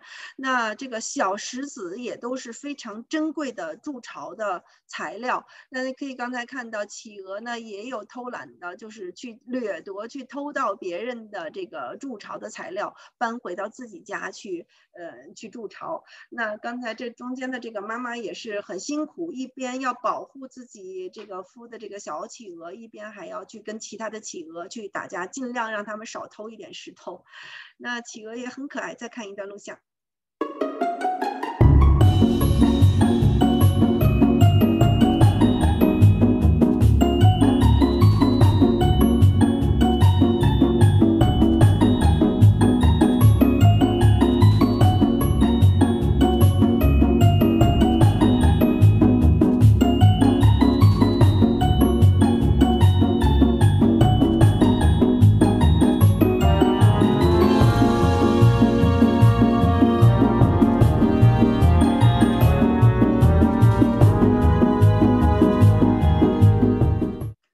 小企鹅永远都吃不饱，一直在要这个企鹅。那有时候你可以看到，爸妈被追的，就是没有办法，还会去多他们一下，不让他们要吃的。其实不是爸妈不爱他们，不想喂他们，是因为他每一次去海里去呃捕食，在存储这个食物，它在分泌出来需要时间，它要的太经常了，就没有办法那个分泌那么快。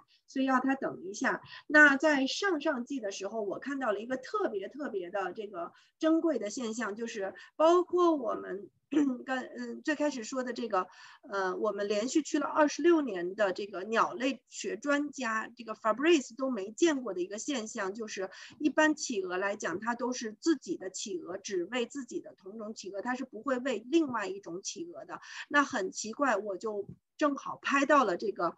呃，金土企鹅去喂食这个阿德利企鹅，这阿德利企鹅这个宝宝确实可能是太会撒娇了，可以看一下，非常珍贵。后头他拿了我的这个呃照片，我以后还有拍照片，呃，照片去可能做了一篇学术论文吧，发表在哪我也不清楚，因为那些呃资料我们也不会去看。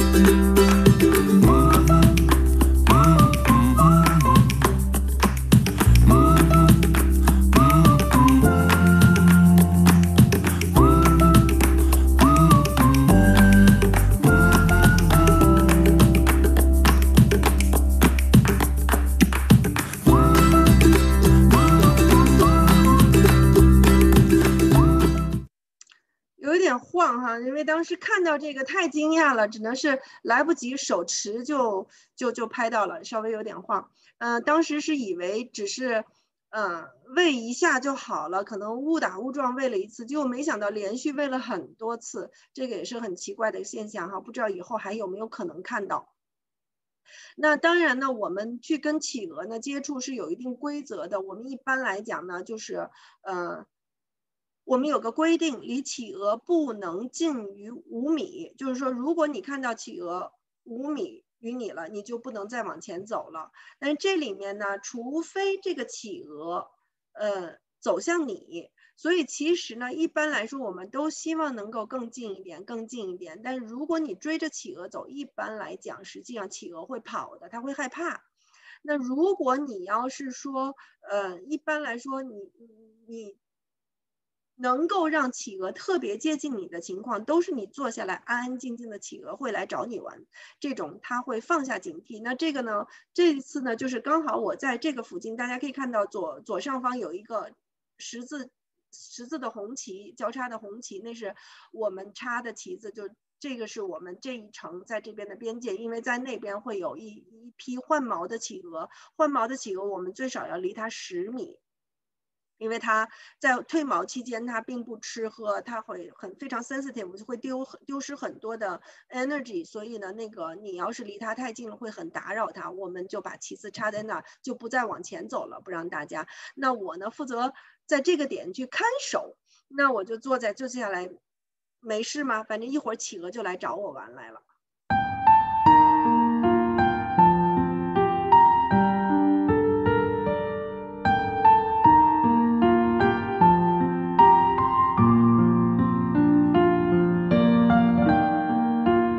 多一下我的脑袋还是挺挺挺挺有力的，能感觉得到。那么这个时候呢，就是说你碰到企鹅，就是不要去做我要喂食状，不要做我要去给它干什么一件事情，让它不要适应人类的这种行为。你看我在那都不敢动，就它要做什么就做，但是你不要去引诱它。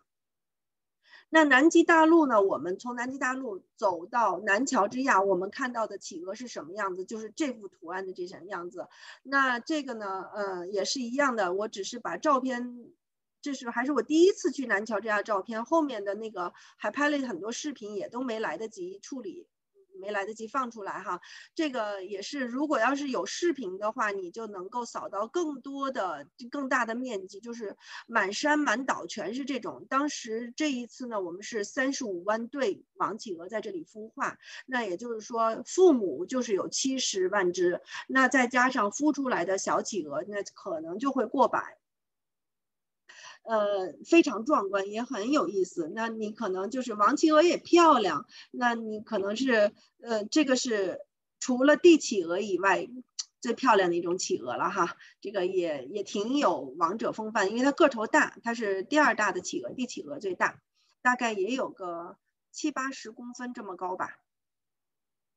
哎，这个是拍到的，嗯，这个大概什么时候拍的？这个是十二月份拍的。这个小王企鹅可以看到，已经这个有一个小口出来了，马上就要破壳而出了。那这是企鹅，企鹅呢，我们大概一般来说能看到这几种。呃，那我们看到的海豹有多少种呢？海豹实际上怎样去分辨，我就不想多介绍了，只是说给大家介绍有可能看到的海豹哈。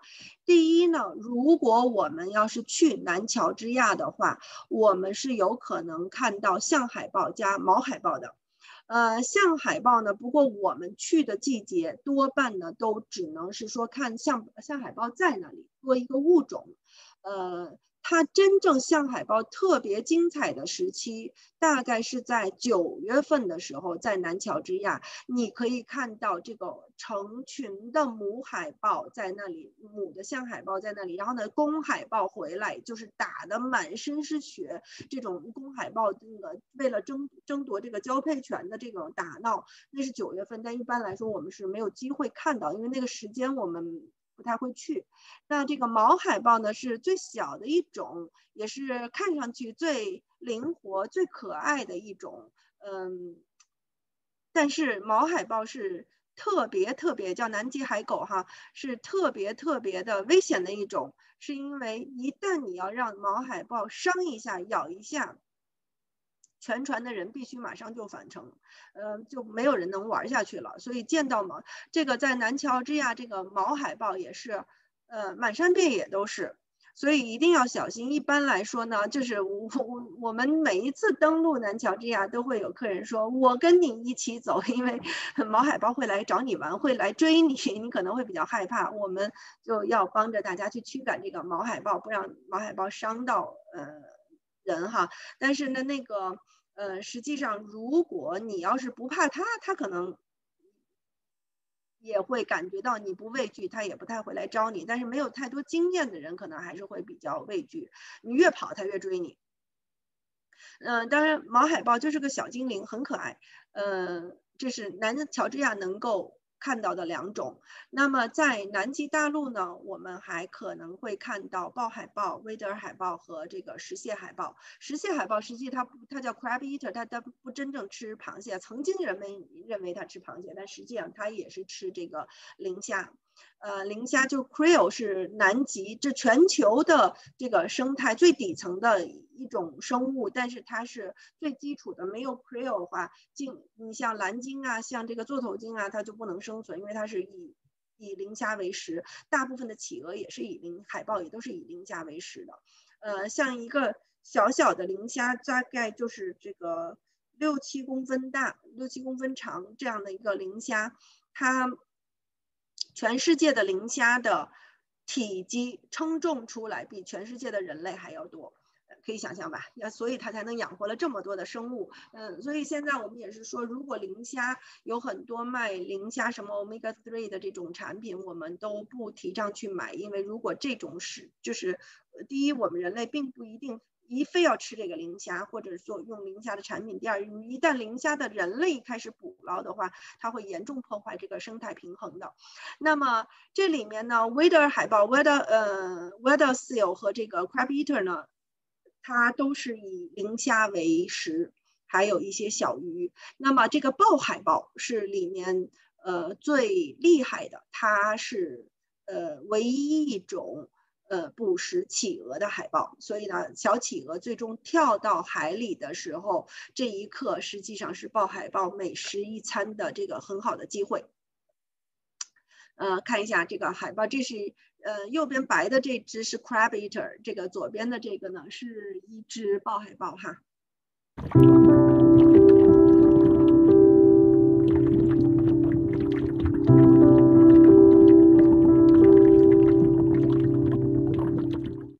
当时把船开到这里，然后呢再开出去以后，发现被船被冰这个包围了。那么一样和海豹一样，就是鲸鱼呢也更不教大家怎么认了。呃，因为大家真正能看到的鲸鱼就是一个鳍或者是一个尾巴哈。呃，真正大家能看到尾巴出来跳出来海面的这个全部都是座头鲸。那呃。大家最有可能也看到最有意思的鲸可能是座头鲸，因为你要是看到，呃，蓝鲸和长须鲸的时候，就是 fin whale 和 blue whale 的时候呢，它，呃，它也不跃出海面，它也不会尾巴出来，它就是一个大很大的一头鲸鱼就就游走了。这个没有太多的，你可能如果有机会潜水看，可能还更震惊一些哈。呃，所以呢，这个。我更愿意看到座藤鲸，因为它更会有一个行为在那里。然后呢，小须鲸呢，它会一个 minky 呢，它会比较活跃。有的时候呢，它会活跃起来，在大船旁边也很可爱，就是有点像你可能会以为是海豚在你。在你船旁边跳，它行动非常快。那虎鲸呢？Killer whale，你也是非常想看到，但是不见得都能看到的。虎鲸基本上你要到纪尾才能看到。虎鲸纪尾回到南极，主要是为了捕食企鹅。那如果能够看到或拍到它跟企鹅的之间的互动追逐，那也是嗯挺难得的一件事情啊。我到现在还没有拍到虎鲸去捕食。呃，企鹅的现象虽然可能有人会觉得比较嗯残忍，但是呃，反正作为一个野生动物摄影师，他记录的不就是自然的这种现象，对吧？我还是希望能够拍到的。嗯，这是在哪个登陆点我忘记了。有一次就是我去。呃，右边是我们的一个登陆点，然后呢，队长就是说让我回大船去取一样东西，然后我就开了船回去取东西。等再回来的时候，刚好路过两只座头鲸从我的船头路过，我就把船停下来让他们先过。然后呢，这个大家可以看到这个座头鲸。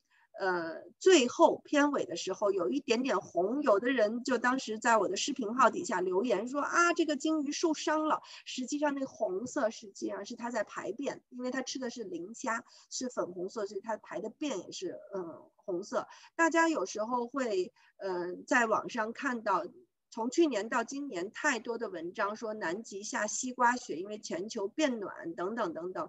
实际上这个嗯。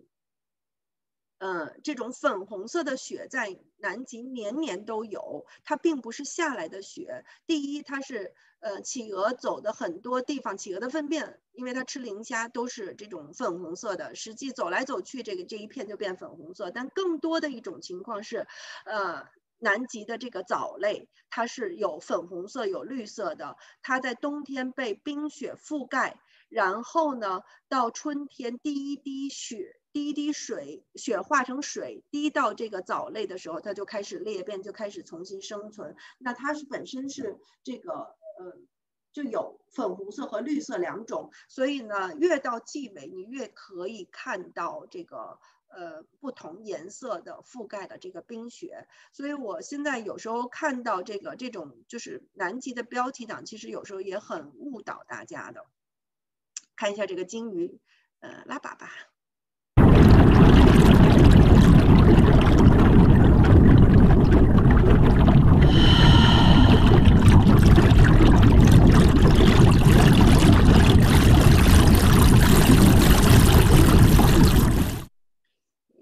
是鲸鱼，那还有一种呢？刚才说企鹅、鲸鱼、海豹，还有一种就是南极的鸟类。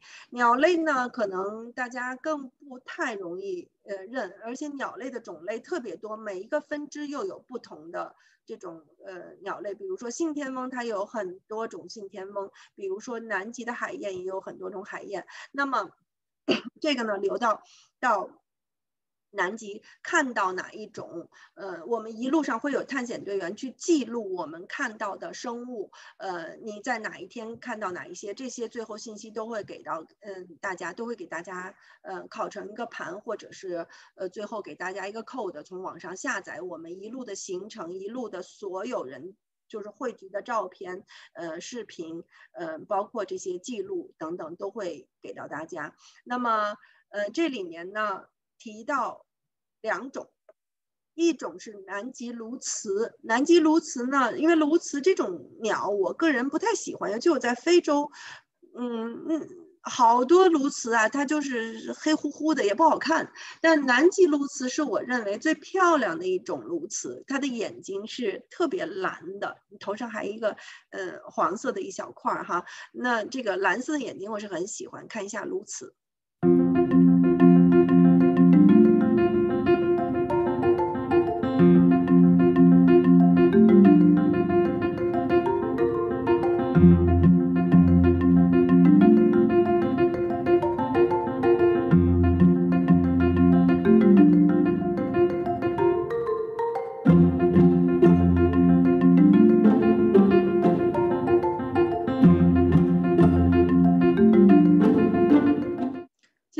是鸬鹚宝宝跟跟爸妈需要吃的，爸妈也还没来得及分分泌，所以那个右边那只成年的鸬鹚，它会去多这个左边的这只，实际上是只幼鸟，它俩不是在打架哈。然后呢，还有一种鸟呢，不得不提是贼鸥，南极的贼鸥。贼鸥呢，实际大家啊听这个名字都不太喜欢啊，实际是是偷东西的。对它其实就是在企鹅孵化的时候，它是偷企鹅蛋的。那企小企鹅出来呢，它会抓小企鹅吃，呃，当然都不太喜欢。但是呢，贼鸥本身呢，它也是需要生存的。那刚好也是比较运气，拍到了一次这个，呃，贼鸥抓企鹅，不是全过程的，但是也是有一定的记录吧，看一下。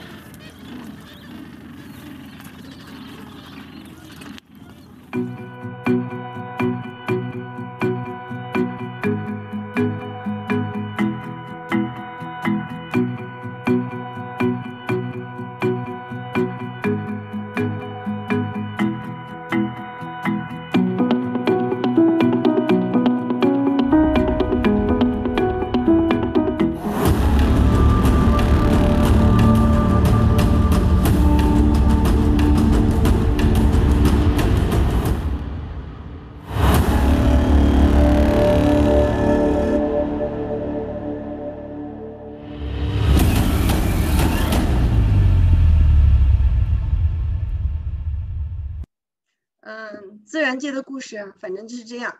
那么我们说完动物之后呢，到南极还有什么必做的事情？首先一件事儿呢，我就是最开始说的，能做的就是这个，呃，Polar Plunge。我们就是它这个这个项目的名称叫 Polar Plunge，它实际上就是翻成中文叫极地冰泳。这个也是夸克公司呃首创，各个公司都在 copy 的一项。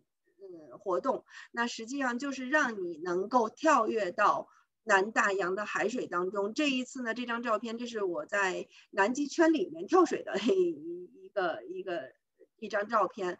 那么，呃，每一次我们也会有一定的探险队员负责这个工作，呃，安全。包括我大多数时候我都没有机会去跳，我都是要帮大家去拍照的。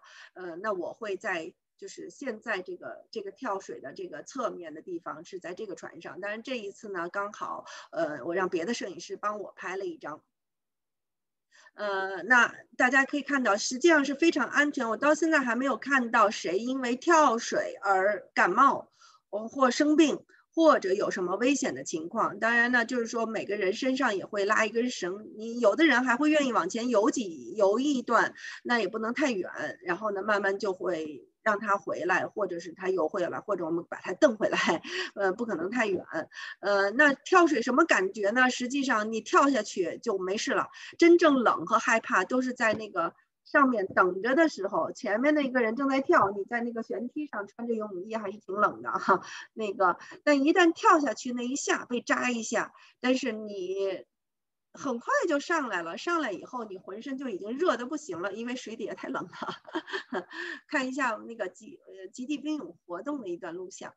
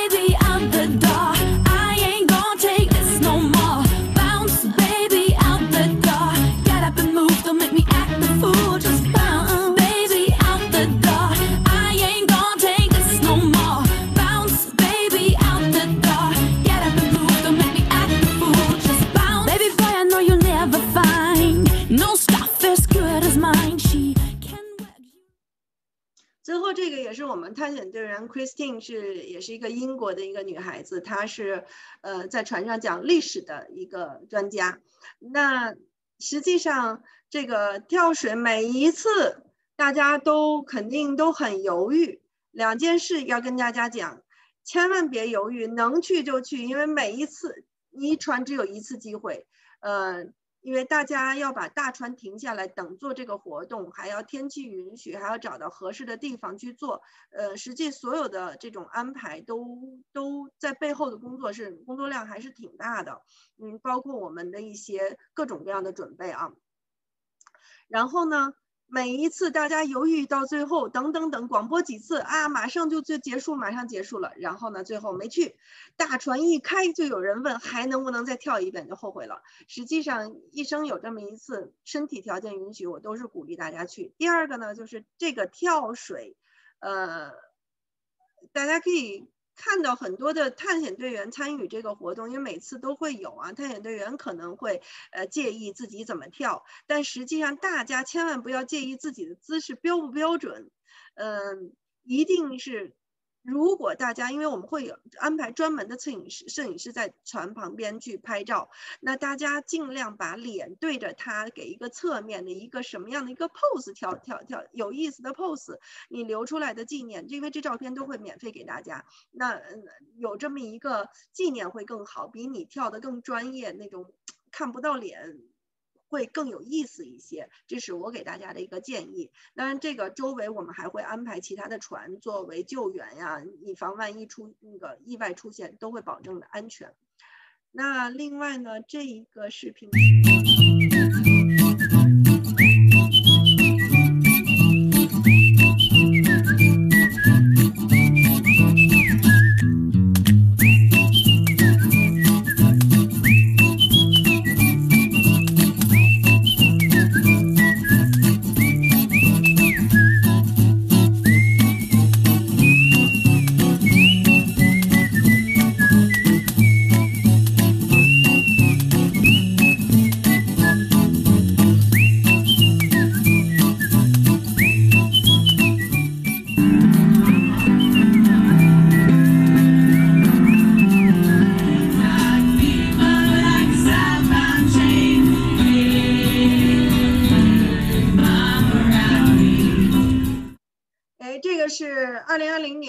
节在那边过的，嗯，然后挺有意思的，给大家设计的去包饺子、贴春联的活动，包括弹钢琴的也是我们探险队员，就是刚才说的横跨自己划船独自横跨这个大西洋的 Dylan，呃，也是非常多才多艺，唱歌特别好听。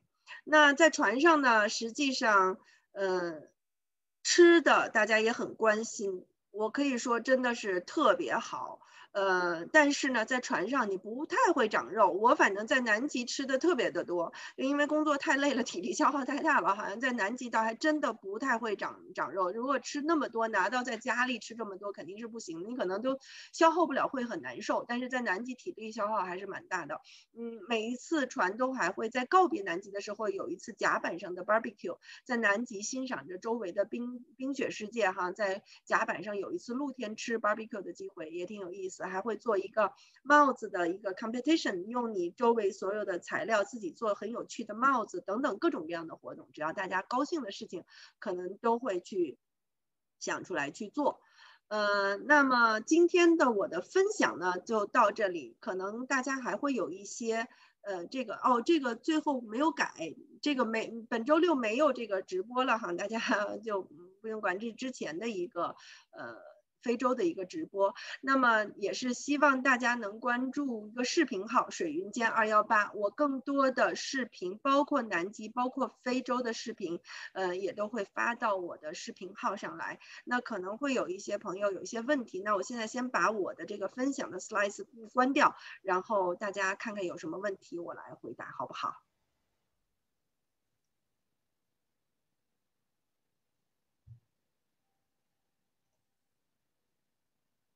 好，大家可以把自己的麦克风打开啊，可以直接问问题哈。嗯，我觉得这个内容特别丰富，谢谢王云，嗯，给我们嗯准备了这么精彩的呃分享，然后知识点非常多，真的嗯学到了很多东西。嗯，大家可以问问题了。诶，也谢谢。那我先看看这个 chat 里面哈，有人就是有几个问，就是说几个问题。一个南极企鹅与南非的企鹅不知道是不是一个品种？不是一个品种，南非的企鹅更小一些。呃，南非好像也不止一种品种，但是我还没有去南非看过企鹅，所以我不敢直接说。但是应该不是一个企鹅，呃，一个一个品种。在非洲还有几种其他的品种在呃在生活。嗯。现在是不是已经不再这么 challenge 了？我不知道这个指的是什么 challenge 呢？是工作还是说大家去旅游啊？旅游应该还算是。其实还算是比较舒服，对身体也没有太多的要求。我的船上最多的，嗯，最大岁数坐过一个九十三岁的老太太。哦，开船带她，其实其实我自己心里还是挺打鼓的。但是没想到老太太腿脚可利了，一个日本老太太。那个，呃，我们能上到的地方，她全都上到顶了。然后就是德雷克哈，嗯。德雷克海峡吃了晕船药睡过去了。嗯，对，一般来说，如果晕船的人，嗯，吃了药是可以睡过去。但是有这一个是生物清洁，一个是这个呃这个呃救生演习，呃这两样是必须要点名参加的。你再晕船也一定要要要要起来的。嗯。有人实在是躺在床上起不来，我们也要安排一个时间，一个探险队员单独去你那里，把所有开会内容重新讲一遍。呃，然后还有一个是这个，呃，船上会发晕船药嘛？推荐哪种？船上会发晕船药，自己其实是不用带的，而且船上的晕船药应该效果都还不错。它有一种呃厉害一点的，有一种轻一点的。嗯，船上会配一名医生，呃。就船上本身，船方船上工作人员有三方，一方呢是船长加水手，呃，这是负责我们开大船的，他们会有一个医生。那还有一一部分呢是服务人员，就是酒店，包括前台，还有餐厅，包括客房服务，这是酒店一批，还有一批工作人员是我们。探险队的探险队是带着大家出去玩的，大概有三批工作人员是相互配合的，这是来自于三个不同的团队。那么一般来说，一个船上，呃，就是所有这些工作人员加起来，比如说，嗯，基本上是，呃，三个乘客会有一个服务人员，不管是哪一哪一部分啊，大概是这个比例，呃。还有视频号水云江二幺八没错，还有南极呃季节有多冷哦，这个刚才为呃忘记讲了。实际上我们去的南极并没有想象那么冷，基本上呢我们去的呃会有差异，但是呢你可以想象是零度上下，零度到零下五度上下。呃，但是呢，如果要其实并不是很冷，还没有我们这儿冬天冷。但是如果你要是登陆还好，如果你要是参加冲锋舟巡游，一次巡游或一次登陆基本上一到两个小时不等。那如果你要是在这个冲锋舟上去坐一个小时到两个小时的话，这个还是挺冷的。你可能大概有一个呃十度的差。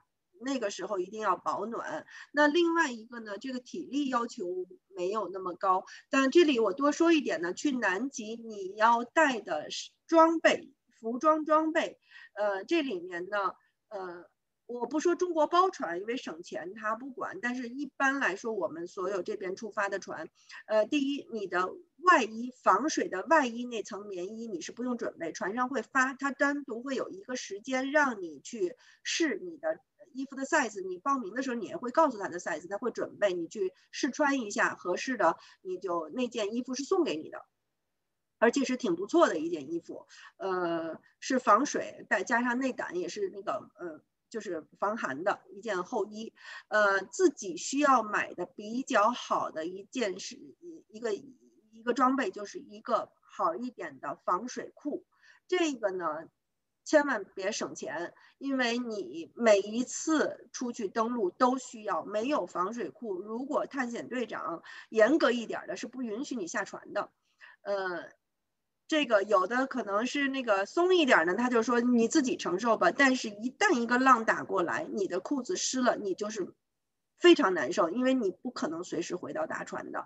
另外一个呢，就是你上下船在登陆的点，你也有可能会趟一点水去走。那登陆靴保暖的防水登陆靴，船上会准备给大家，不用去管鞋的问题。鞋呢，就是这个登陆靴是租给租来的，所以呢，你下船还要还。当然你也不可能带走那么沉的东西，箱子里也是增加负担，这个是要还的。但是那个衣服是送给大家的。那那另外一个呢？刚才大家也看到，就是说探险队员的房间里面，我们可以看到我在房间里拉了一根绳，那根绳里绳上有很多的帽子和手套，帽子、手套多带几副，手套尽量是防水的。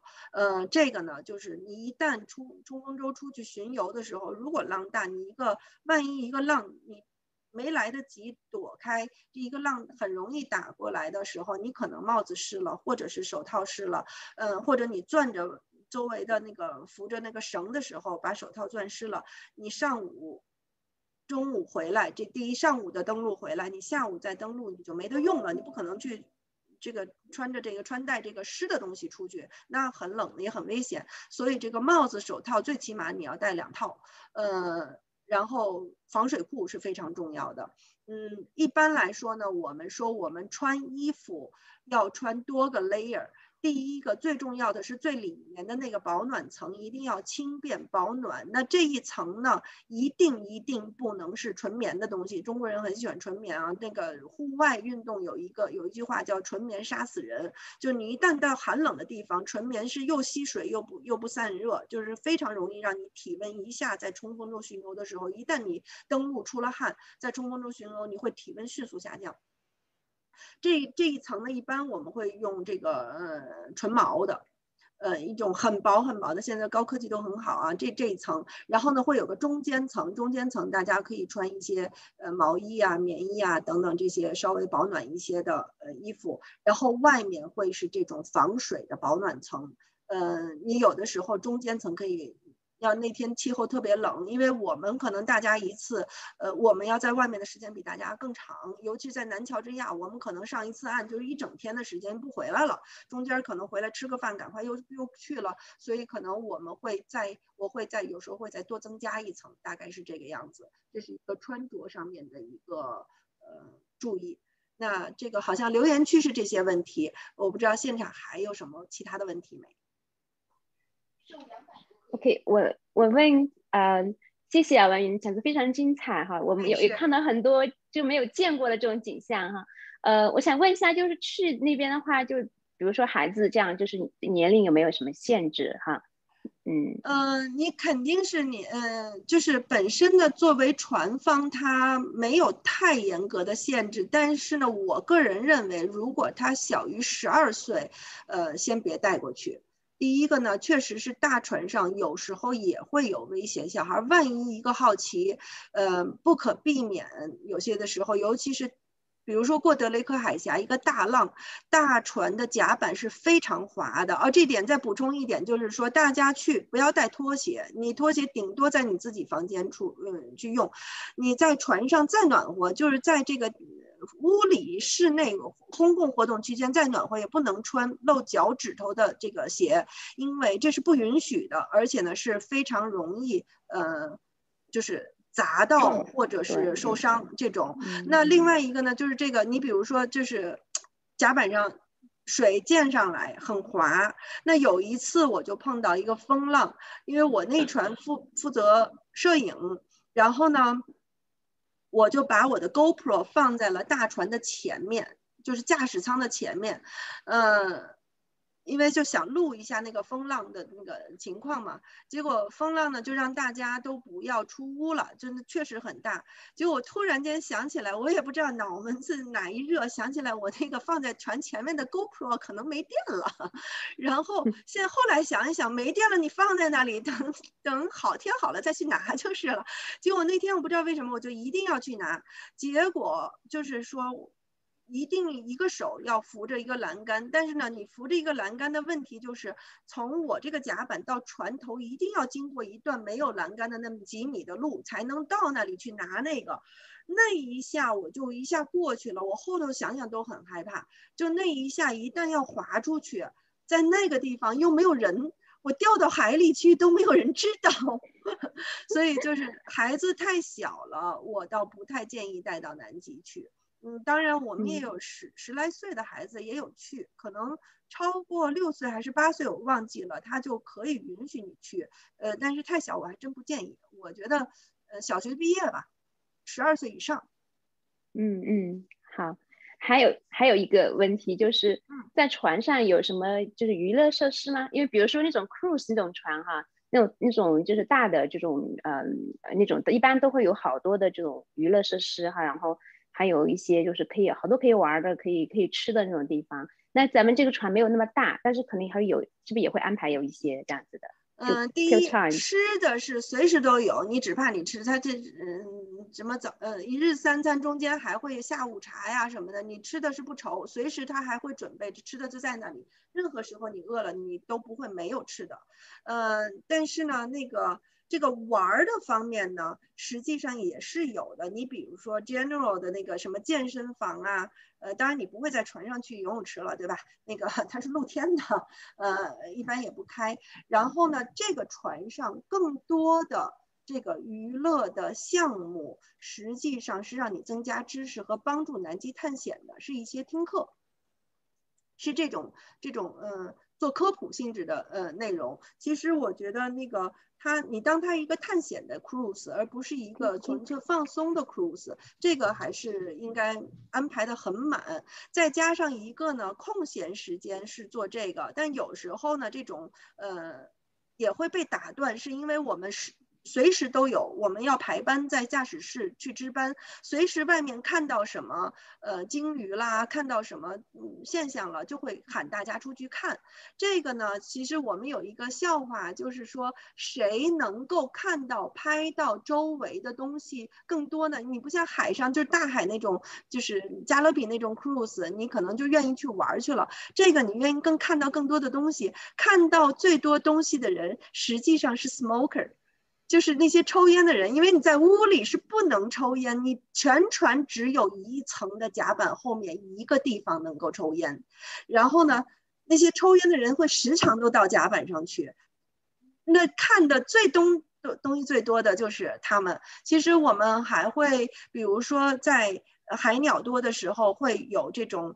摄影师在甲板上教大家如何去拍这个海鸟，呃，还会有一些就是真正娱乐项目，你包括我们，呃，还会想到会有这个中国的卡拉 OK 也会有的，还有麻将机我们都有，但是是不是有有时间去做？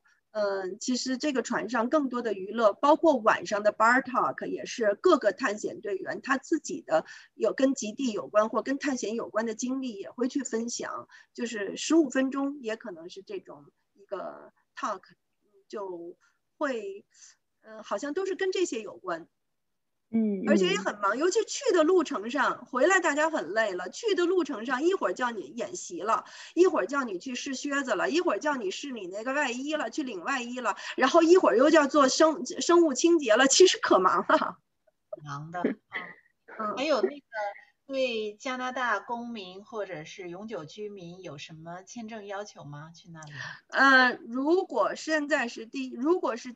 加拿大护照持有者，你是在网上就做买一个这个等于是一个一张进入加拿大的一个进入阿根廷的一个票，五十美金就是等于相当于一个 visa 的一个票吧，嗯就可以网上付了费，加拿大是免签的。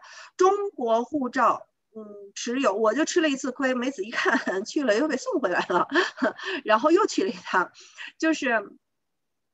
他也是跟加拿大一样，在同一个网站加，呃，阿根廷移民局先去交这五十美金，但是那一次也确实是他移民局的失误，他交完钱之后，他要再发给你个 barcode，然后你用 barcode 去做这个电子签证，还是要做一次签证，做电子签，电子签，但是我就没做这个，嗯，后头回来又补签的，那么电子签就过去，但是这个电子签呢，只给有。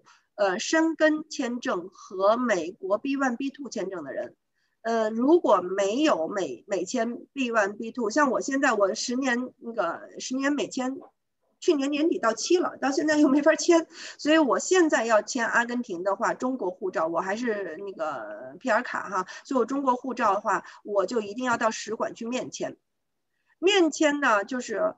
我更喜欢面签，因为我中间有一次进去忘签证回来的 那个记录，所以我每一次那个网络签证都不过，我不走那个流程还都不能去面签。但是如果面签的话，就其实几天很快就下来，而且我会比较 confident 他会给我。但是网络签证呢，有一年我签那个网络签证赶上他，因为他全球的电子签只给中国人。其他地方不是免签就是一定要去签证，所以中国的这个签证，它的所有的电子签，它医术是在布宜诺斯艾利斯，而不是在你这个国家，所以它伊布宜诺斯艾利斯那个移民局罢工了，我一个月都没签回来，我四个船全给耽误了。嗯，但是如果你要是有 B one B two 签证的话，你不走电子签，它是不会让你先去做使馆签证，你一定要先走电子系统。但是你走电子系统也可能会，通常来说你要多准备一点时间，嗯，两周到一个月，你要准备点这个时间。你它比面签要慢，但是它要的材料少，比如说是什么财务证明啊、报税记录啊什么这些，它都都不要了。那就是加拿大公民就只需要在他的网站上，啊，去就等于是登录，等于是 purchase 一个 permit 就好了。嗯，OK，嗯，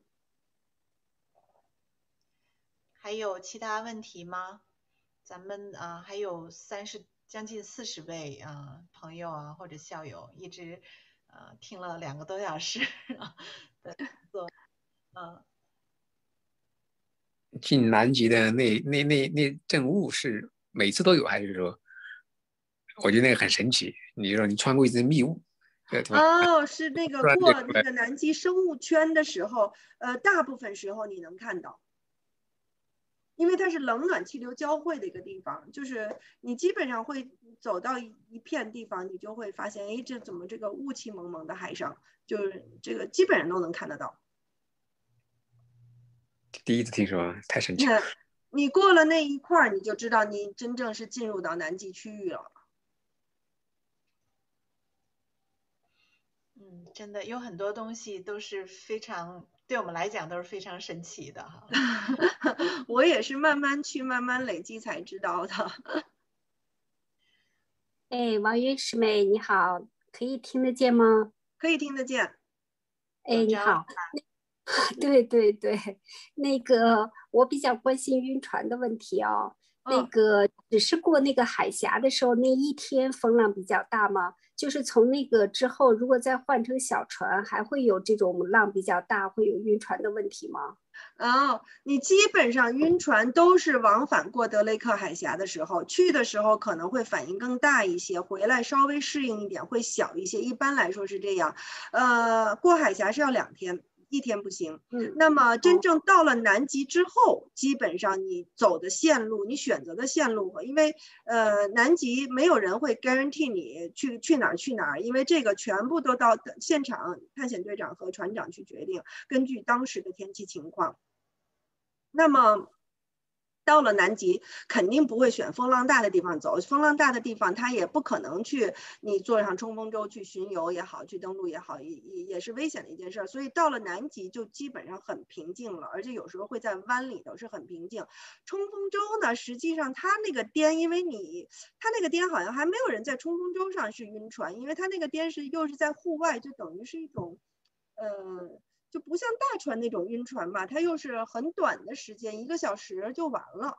所以冲锋舟好像都不晕船，你就是一个颠的问题。但是晕船多半就会发生在过德雷克海峡这两天。哦，好的，谢谢啊，没事。到了南极基本上就不会再晕船了。哎，你讲的太精彩了，真是很神，很神往哦。谢谢。走着咱，走着咱们一块儿去吧。哎，好啊，你哎，你张罗吧，你你来张罗。本你知道什么，李倩？本来我们本来我们都要定的是北大科考队二二二年的二月，本来我们要报一个团是二二年的二月去，后来去年犹豫一下没有报上，然后就幸亏没报。我想去年的船基本都全部都挪到改到今年了，今年嗯能不能行也不知道哎。